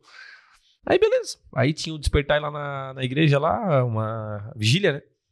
Aí na vigília dele chegou um cara que tava jogando campeonato também, em outro time lá e tal. Daí, Chicão, tudo bom, beleza? Não sei o que. Ô, semana que vem é nós e vocês, né? Eu digo assim, é.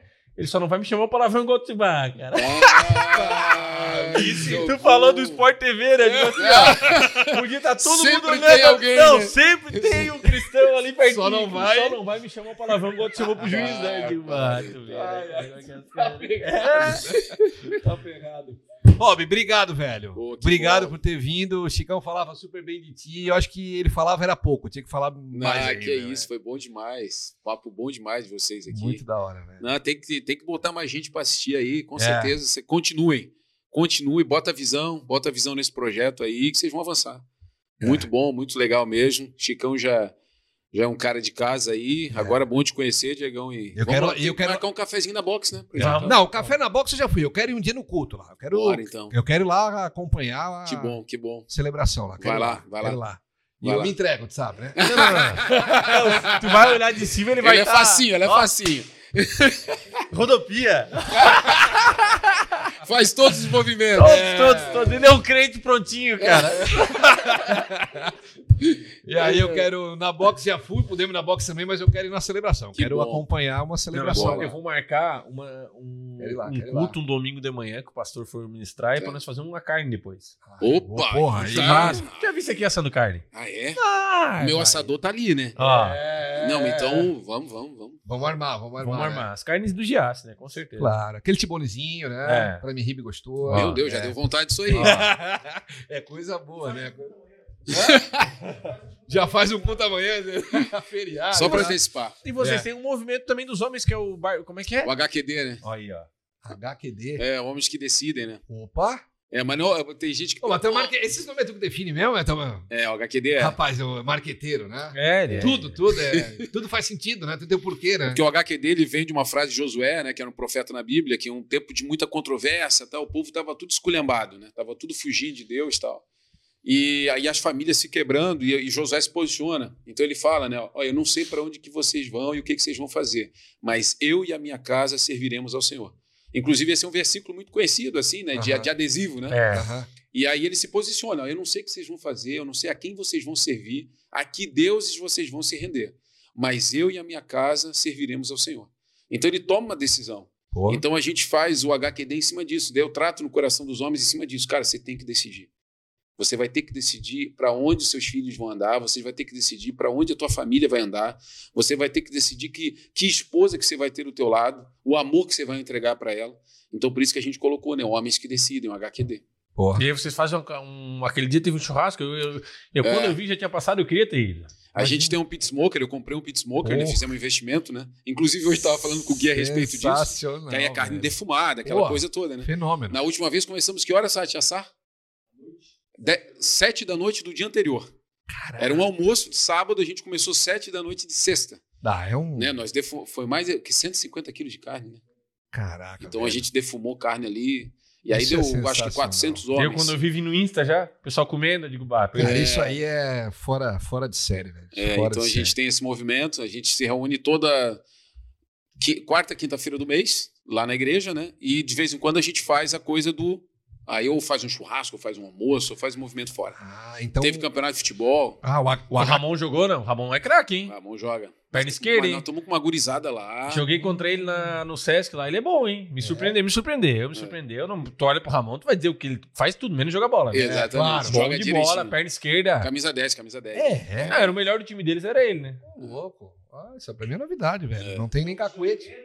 Outro de 80 anos, né, o Sati? Não, não, não. O outro era é, o gerente do banco. É, é, é, mas. O HQD uma vez por mês. Uma vez por mês. Quarta e quinta-feira do mês. Reúne essa. Exatamente, reúne só os homens aí. E As aí- mulheres é a segunda semana, amanhã, né? Amanhã tem o movimento das mulheres Uhum. e o HQD é na quarta e quinta-feira do mês. Das E aí- mulheres é O Elas. elas. Ah, não, cara. Aí é a patroa, né? Preciso de um, de um cara. Meu amor aí. Cristesma. Ela que. Ela que coordena tudo. Sensacional. Ela que velho. tudo. Sensacional. E o HQD, o- como é que funciona? Só para o pessoal entender. Não, não, não se reúne e come carne. Tem um. Não, não, não. Esse evento da carne Ah, não, não é na, na última. Esse, Não. esse encontro é o culto dos homens, né? Exatamente. É uma reunião. Isso. Só que eu faço, eu, eu, eu procuro não fazer só o culto, né? Por exemplo, a gente teve no penúltimo, né? Eu levei ali três jogadores de futebol e um médico que fala sobre longevidade. Pô, da hora. É, então, assim, aí tava o Carlos César, tava o Renan e tava o doutor Ma- Maurício, de São Paulo, que é um cara de longevidade, assim, um cara sensacional. Então a gente faz um bate-papo. Ah, isso Jogo é eles para cima, a gente conversa, pergunta, a galera pergunta, curiosidade Dúvida e tal. Então eu sempre procuro trazer alguma coisa Dinâmica. diferente. É, alguma dinâmica diferente. Ou às vezes eu mesmo vou e trago um conteúdo. Aham, Então eu falo sobre ah, responsabilidade, aham. né? Ah, como você encontrar, é, como decidir áreas na sua vida. E aí eu falo exclusivamente com homem. Aí eu bato muito, né? O Claro. HQD eu Não, bato é, demais. vai só pra apanhar, né? Só pra apanhar. É, eu, eu fui no culto dos homens, aquela vez lá que tu me convidou lá, e achei muito da hora, porque é muito direcionado, velho. Bem direcionado. Aí é É, segmentado, é porque aí assim, te ó, não- envolve não- É. de uma forma... É que o papo com homem com homem é ma- mais papo reto, né? Não, todo, todo. Tanto é que nos homens, às vezes, eu chego, eu tenho um projeto, por exemplo, na igreja, fala assim, galera, é o seguinte, isso aqui eu não vou falar domingo, que é responsabilidade do homem. Teve uma situação no Kids que a gente precisava ampliar e res- restaurar uma sala lá, né? Re- Reno... Como é que é o nome? Reformar uma sala. Tá. Eu falei assim, isso aqui nós temos que nos preocupar com os nossos pequenos. Então isso aqui é uma responsabilidade nossa. Vamos levantar uma oferta hoje aqui, nós vamos... Hoje vai, vai sair daqui isso aqui. E realmente, E saiu. saiu dali. É. O Pit Smoker foi assim. Eu falei, ó, eu quero comprar um Pit Smoker, tá aqui a foto. É isso aqui que eu É, quero, o ó, Pit Smoker nós. gigante, cara. Veio lá de Curitiba e tal. Eu assim, ó, nós vamos comprar e nós vamos fazer eventos com O isso dia que aqui. nós fomos tomar café, tava lá, tu não visse? Não lembro. Tava lá do lado. Tava tu estacionado comentou lá. ainda, tava estacionado ali, é. Ah, porque era uma carretinha. É, isso ah, mesmo, isso fechou. mesmo. Verdade, agora eu lembrei. Porque Aí eu- que bateu um ventão, eles foram arrumar ali. É, tava- fechou, fechou. É, aí, beleza. Ah, eu lembro na época era 7 mil. Só, nós vamos pagar, tá, tá, tá. Beleza. Puf, levantamos, compramos. Então eu jogo muita responsabilidade, que aí Fera. o homem começa a entender que ele tem responsabilidades. Claro. Da hora. Fechou, fechou. Coisa linda. E o pessoal quer seguir, quer acompanhar o, o Pastor nas redes sociais, como é que é o Instagram aí? Da tua- Robson Thomas P. Robson, Esse- o P, né? O P porque não tinha mais, né? Robson Thomas P. O Thomas é com TH, né? TH. TH e o Pedro Pereira, né? Pereira. Robson Thomas Pereira. Aí tem o Robson Thomas, P. Então Instagram. segue lá no Instagram. Já tô E tem o seguindo. Instagram da igreja também, que é. É, Igreja das Nações. Procure Igreja das Nações, vai achar lá e tá tudo lá. né, E a mídia da Igreja das Nações é sensacional. Nós temos Cara, um não tem como, né? Um pastor desse aqui, só É. não falta É. aqui na igreja do Meu sensacional, Deus, né? time maravilhoso. Não tem como. É, muito bom. Dá pra acompanhar pelo YouTube ou não? Tem também o canal de YouTube, Ah. a Igreja das Nações. Não, Nações TV. Nações TV. Ah, Nações TV. Nações TV. Ah, e o cara pode acessar lá Tudo, domingo. toda a nossa programação tá lá também. Sensacional. Toda a nossa programação tá lá. Todas as palavras, tudo que a gente entrega também tá lá no Nações TV. Legal, legal, legal, legal. Chicão, obrigado, né, cara? Porque foi tu que. O convidado foi tu que fez o. Não tem nada A de mão, obrigado. né? Pix, né? Pix. Pix aqui, ó. Quando vem um homem. quando, quando vem um É homem, igual moto, ó. Quando- quando- Pagou pra quem? Aqui, ó. quando vem um homem de Deus, até milagres acontecem. O guri não pulou, começou a pular só agora, né? Começou a pular Tá agora porque ele tá é é sentindo o cheiro do lanche do Anselmo. Senão ele não tinha nem, É verdade. nem pulado em cima de nós, que É toda isso quarta-feira tem o, o rebote aqui. É. Então agradecer, agradecer ao Rob, agradecer ao nosso diretor, Tiagão Cazê. Vamos comer um X do Anselmo agora, Cazê? Desde a transmissão do Rincão que não vem, né? Então, agradecer também ao. É, melhor. Agradecer ao Tiagão, agradecer ao site aqui também, fenômeno, né? Tá, tá bem acompanhado, velho. Esse, esse rapaz Esse é aí. bruto. Pode esse- trazer ele que tem conteúdo. É, esse é fenômeno, né? Agradecer a primeira dama, tá aqui, ó. Saiu do- ela sai do trabalho, mas o trabalho não sai dela, né? Tá ali com o notebook no colo, trabalhando. Ah, falando, eu olhei pra Mari e lembrei que eu fiz um vídeo teu com pijaminha com a cara dela, não postei ainda. Vai ser amanhã que eu vou postar. O pessoal pode esperar que amanhã eu vou postar no Insta aí. O vídeo que eu Ah, fiz do é Diego fez Fiz, fiz, fiz. Eu sou do, eu sou do, do marketing também. Tu guarda, né? É, guarda. Guarda. Não quer dizer que não era aquele dia, naquele momento, mas. Não, vai ter enquete, vai ter tudo, né? Bárbaro. O que, que vocês acham? Será que ele deve gravar o próximo podcast com esse pijama? Vai ter uma enquete, o pessoal vai Opa, votar. isso é bom, O hein? pessoal de casa vai decidir. Ô, isso aí vai aumentar a audiência. Ah. Rapaz, ninguém pode ver aquele pijama que a minha, minha mulher aí me deu aí, que faz sucesso, né? Um monte de cara dela assim no pijama, entendeu? Olha, isso aí é, É. bom, hein? É boa, né? Isso aí é bom. Cada Não um deixa que- minha esposa saber. Que... Não, e o cara que ri, eu vou, eu vou lá, chamo a mulher dele e mando o link. Entendeu? Ó, teve um que fez isso, a mulher dele, me manda que eu quero. Eu mandei pra ela, vai, compra aí. Baita de uma ideia. E aí, e aí ideia. dele se não usar, né? Aí dele, né? Aí tá complicado. Então, agradecer a todo mundo que vem nos acompanhando. Podcast, não sei que horas são aqui, ô Chicão. É, vai dar duas horas de podcast, show de bola, né? Daqui a pouco tem joguinho aí do Atlético Paranaense e Corinthians, Que hora né? que é? Nove e meia? Nove e meia. É, É muita oração pra hoje dar certo. Né? É muita oração. Então, agradecer a todo mundo. Semana que vem já definiu, Preto? Tô- tá Tudo contigo, a agenda, né? Quarta ou Semana que quinta? vem, quarta-feira. Quarta-feira? Quarta-feira. Não vai ter o, o treineiro? Não. Ou quinta ou sábado vai ser. Então tá bom. Quarta-feira, semana que vem, né? Quarta-feira. Então, quarta-feira da semana que vem, meus amigos, segura no sofá, deita bem na cama, que olha, vai ser coisa espetacular, Vai né? ser pancada. Projeto novo, né? Projeto novo. Vamos trazer um projeto- lançamento. O Projeto. projeto, professor, projeto novo aqui, nós vamos trazer duas pessoas espetaculares, vão estar lançando um projeto novo, cada um na sua área, mas os dois juntos numa trajetória muito bacana, que eu e o Chicão já sabemos há bastante tempo, estamos juntos nesse projeto deles aqui, inclusive, né? Então, quarta-feira que vem, meu querido, segura na cadeira que o bicho vai pegar, né, Chicão? Vai acontecer. Eu vou vir de terno, porque o cara é. o Ah, cara ele é enjoado. É meio estiloso, né? Eu vou botar o melhor que eu tenho. Ele mete sobretudo, ele é, rapaz, é complicado. É uma dupla sensacional. Dois amigos ali que vocês vão gostar muito do projeto deles. A gente também tá junto com eles nessa, tá bom? Então, quarta-feira que vem a gente tá de volta. Obrigado a todo mundo. Beijo, beijo e tchau, tchau.